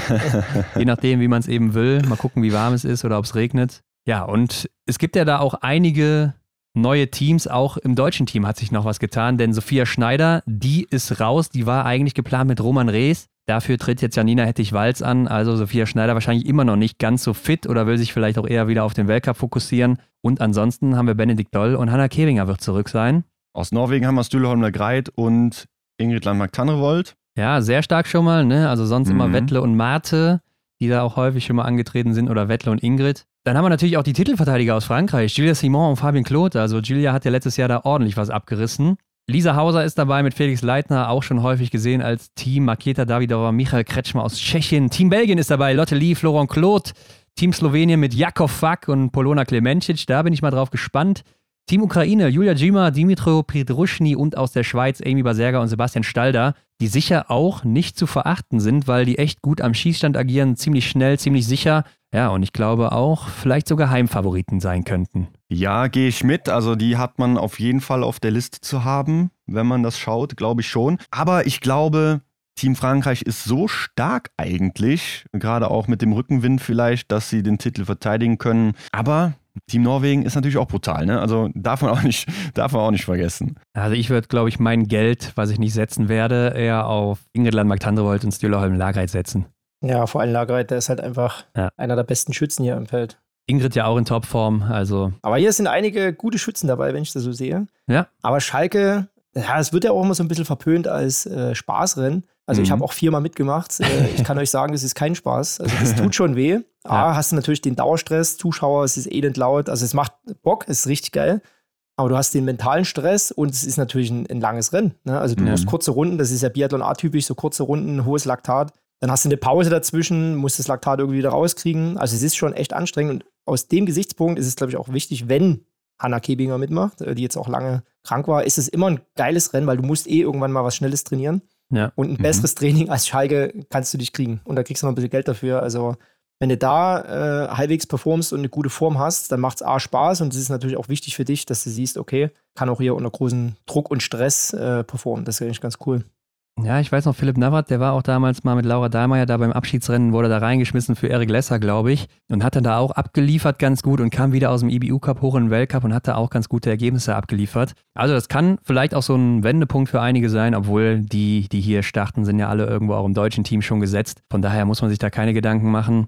Und ich werde auch nie vergessen, ich war ja einmal da vor Ort live. Da waren noch Martin Foucault und Simon Schemp da auch am Start. Und als dann einmal Simon Schemp als erster ins Stadion reinkam, was das für eine Stimmung war, ich glaube, das ist abnormal, Michael. Du hast es selber ein paar Mal erlebt, wahrscheinlich auch da mal, vielleicht als erster sogar reingekommen oder so. Ich glaube, Aber wenn ja. da auch ein Deutscher reinkommt, wie die Leute da abgehen, das ist der Wahnsinn. Ja, also das kannst du mit nichts vergleichen. Also vom Mhm. Lautstärkepegel, ich glaube, vom ganzen Weltcup ist der krasseste Nove Mesto. Ja. Aber es ist halt anders, weil es eine Halle ist. Der, der Geräuschpegel ist ganz anders. Klar, es ist letztendlich kein Weltcup. Du merkst es schon, dass es kein Weltcup ist. Also du kannst Ja. am Schießstand mal ein bisschen spielen. Mhm. Aber also die, diese Massen an Zuschauern so kompakt, das ist unfassbar. Also ich habe auch ein paar Mal Oropax drin gehabt, aber das äh, habe ich dann wieder rausgemacht, weil ich will schon auch die oder wollte die Stimmung aufsaugen. Aber das Mhm. ist so unfassbar laut. Das ist, kann sich wirklich kein Mensch vorstellen.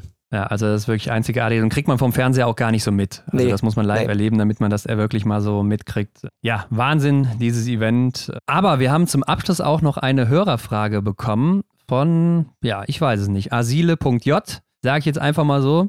Wie kann ich ein persönliches Meet and Greet mit Apps gewinnen? Ja, mein Herzl. Also entweder hättest du jetzt mal das Gewinnspiel mitgemacht, das ist ja gestern äh, ausgelaufen, oder du nimmst ganz viel Geld in die Hand äh, und kommst nach Dresden, dann können wir ja mal essen gehen. Ja, du hast ja auch da echt viel Zeit investiert für so ein neues Instagram Reel, ne? wo du halt mit dem Lambo da auch rumfährst, der dir anscheinend jetzt gehört. Also es läuft ganz gut bei Eurosport da. Sauber. Ja, kann man gerne mal abchecken auf Instagram, weil ja, da wird man sicher auch nochmal ganz gut auf die neue Saison jetzt vorbereitet, beziehungsweise eher aufs zweite Trimester. Und ja, Michael, es war mal wieder ein Fest mit dir und ich hoffe, du genießt noch die Feiertage. Also wir haben ja jetzt noch den, den halben Montag hier und dann auch den Dienstag noch den zweiten Weihnachtsfeiertag. Ich hoffe, du kommst gesund durch die Feiertage und bist dann natürlich auch nach dem zweiten Trimester wieder hier am Start. Sichi, Sichi. Also jetzt haben wir erstmal viel vor uns. Deutsche Weltcups, Antolz, also es wird richtig geil. Und dann ist schon wieder fast WM, wenn wir uns wieder Ja. es geht Schlag auf Schlag. Und da hast du ja schon gesagt, in Novo Mesto, da geht's rund. Da bin ich auch mal gespannt drauf, wie es da wirklich abgeht. Ich glaube, du wirst auch irgendwo vor Ort sein, oder? Ich bin auf alle Fälle WM vor Ort. Äh, Ruhpolding bin ich auch da. Ja. Oberhof weiß ich noch nicht. Aber wichtig ist, glaube ich, die WM. Also Ja. das will ich Ja, auf alle geil. Fälle mitnehmen. Also da gibt's vielleicht auch ein kleines Meet and Greet mit dir, wenn man da Autogramme will oder sonst was. Da gibt es dann auch nochmal ein Gewinnspiel übrigens. Ja, perfekt. Vielen Dank für deine Zeit. Michael, mach's gut. Lass dir die Gans schmecken oder was auch immer es sein Wir wird. sehen uns, hören uns. Was für eine traumhafte Anekdote mal wieder von Michael. Also gerade da aus Breslau, Osabli, diese alte Zeit, ich höre es immer gerne, verleiht auch so ein bisschen diese nostalgischen Gefühle und 90s oder 2000er mittlerweile ja allgemein so im Trend. Mhm. Auch wenn das vielleicht noch nicht ganz so lange her ist, aber er hat ja schon ein paar Jahre auf dem Puckel und auch viel Erfahrung bringt damit. Ja, stimmt. Ist auch immer wieder schön, sowas zu hören, wenn man in der Zeit noch gar nicht so im Biathlon unterwegs war, ne, muss ich gestehen. Da habe ich noch nicht an Biathlon gedacht, 2005. Aber ja, es ist wirklich faszinierend, was da damals auch schon los war. Also für mich echt eine prägende Zeit, gerade diese Zeit, da erinnere ich mich echt richtig gut dran, wo Mhm. er so dann aufkam aus dem Nichts und dann echt da oben mitgespielt hat und auch gerade Ali Wolf und so kurz in Gelb war und die Deutschen da echt krass mitgespielt haben. Das war so eine echt eine prägende Zeit für mich auch im Biathlon. Ansonsten, Leute, vielen Dank für eure Sprachnachrichten und ganzen Fragen. Also, wir konnten gar nicht alle hier dran nehmen, weil es einfach Ja. viel zu viele waren. Aber immer fleißig mitmachen, vielleicht beim nächsten Mal die Chance ergreifen und dann habt ihr Glück. Und generell, Sprachnachrichten könnt ihr uns wirklich immer schicken, ja? Egal ob Fragen oder Hot Takes, was auch immer und mit Sprachnachrichten, Leute, habt ihr natürlich eine viel größere Chance, auch hier dran zu kommen. Also da gibt es keine Chancengleichheit zwischen äh, geschriebenem Text und Sprachnachricht bei uns. Das ist so. Klar, die werden einfach immer bevorzugt. Beleben ja auch das Geschäft hier, ne? Finde ich persönlich auch eine tolle Sache. Und bei uns wurde ja immer gesagt, wir hören immer nur eure Stimmen, zeigt doch mal eure Gesichter, ne? Und wir sehen ja eigentlich immer nur die Kommentare und die Usernamen. Und jetzt hier mal so. Stimmen zu hören von den Menschen, die hinter den Usernamen stehen. Ja, das ist doch wirklich eine Bereicherung. Toll, dass es sowas gibt. Ist so. Zeig mal eure Stimmen, Leute. Henrik, ich weiß auch nicht, ob es dir aufgefallen ist, aber das ist schon die letzte Folge in diesem Jahr. Genau, und 2024 starten wir dann pünktlich am ersten Tag, ne? 1.1.24 ist ein- wieder ein Feiertag, aber wir liefern mal wieder. Ja, da wird gefeiert und dazu ist ja auch noch frei, weil es ist ein Feiertag. Ne? Aber was kann es Schöneres geben, Leute, als am Feiertag am 1.1. Mhm. die erste Extrarunde im Jahr 2024 zu bekommen. Und wir kommen natürlich zurück mit den Ergebnissen vom Biathlon auf Schalke. Genau. Denn da wird ja wieder scharf geschossen im Fußballstadion. Äh, ansonsten, Leute, wenn ihr Hot-Takes habt mit Sprachnachrichten, schickt uns die gerne. Die bauen wir natürlich auch wieder ein. Wir blicken auch mal so ein bisschen auf die Stats, ja. Also, was hat mhm. sich da getan? Wer hat sich krass entwickelt oder vielleicht auch in die falsche Richtung krass entwickelt? Ja, soll es ja auch geben. Und was für Auffälligkeiten gibt es vielleicht auch aktuell, die noch nicht so bekannt sind? War auch mal eine Frage jetzt in der letzten Woche, was uns so aufgefallen ist, wer so ein bisschen unterm Radar unterwegs ist. Da blicken wir auch mal drauf. Und dann steht aber in der nächsten Woche auch schon Oberhof wieder vor der Tür. Also es geht direkt weiter. Das zweite Trimester beginnt in Deutschland, in Oberhof. Und ich glaube, dann sind wir auch schon ein bisschen schlauer, was den deutschen Kader angeht. Das glaube ich auch, ja. Dann sollte man es ja wissen. Und das ja auch immer so diese Phase im Januar, Oberhof, Ruppolding, Antolz, die mit am meisten gepusht wird im Biathlon, weil dann alle Medienvertreter vor Ort sind. Da wird richtig viel an News rausgehauen, da wird richtig viel drüber berichtet.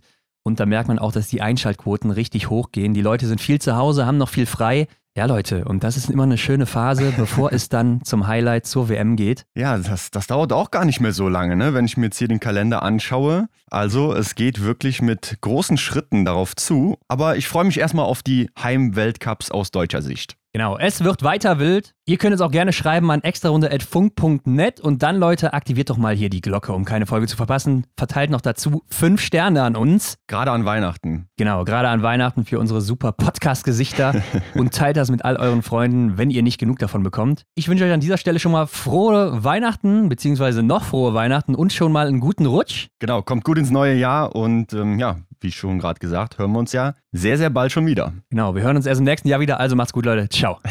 Ciao. Das war die Extra-Runde mit Ron und Hendrik für diese Woche. Neue Folgen gibt es jeden Montag, überall, wo es Podcasts gibt.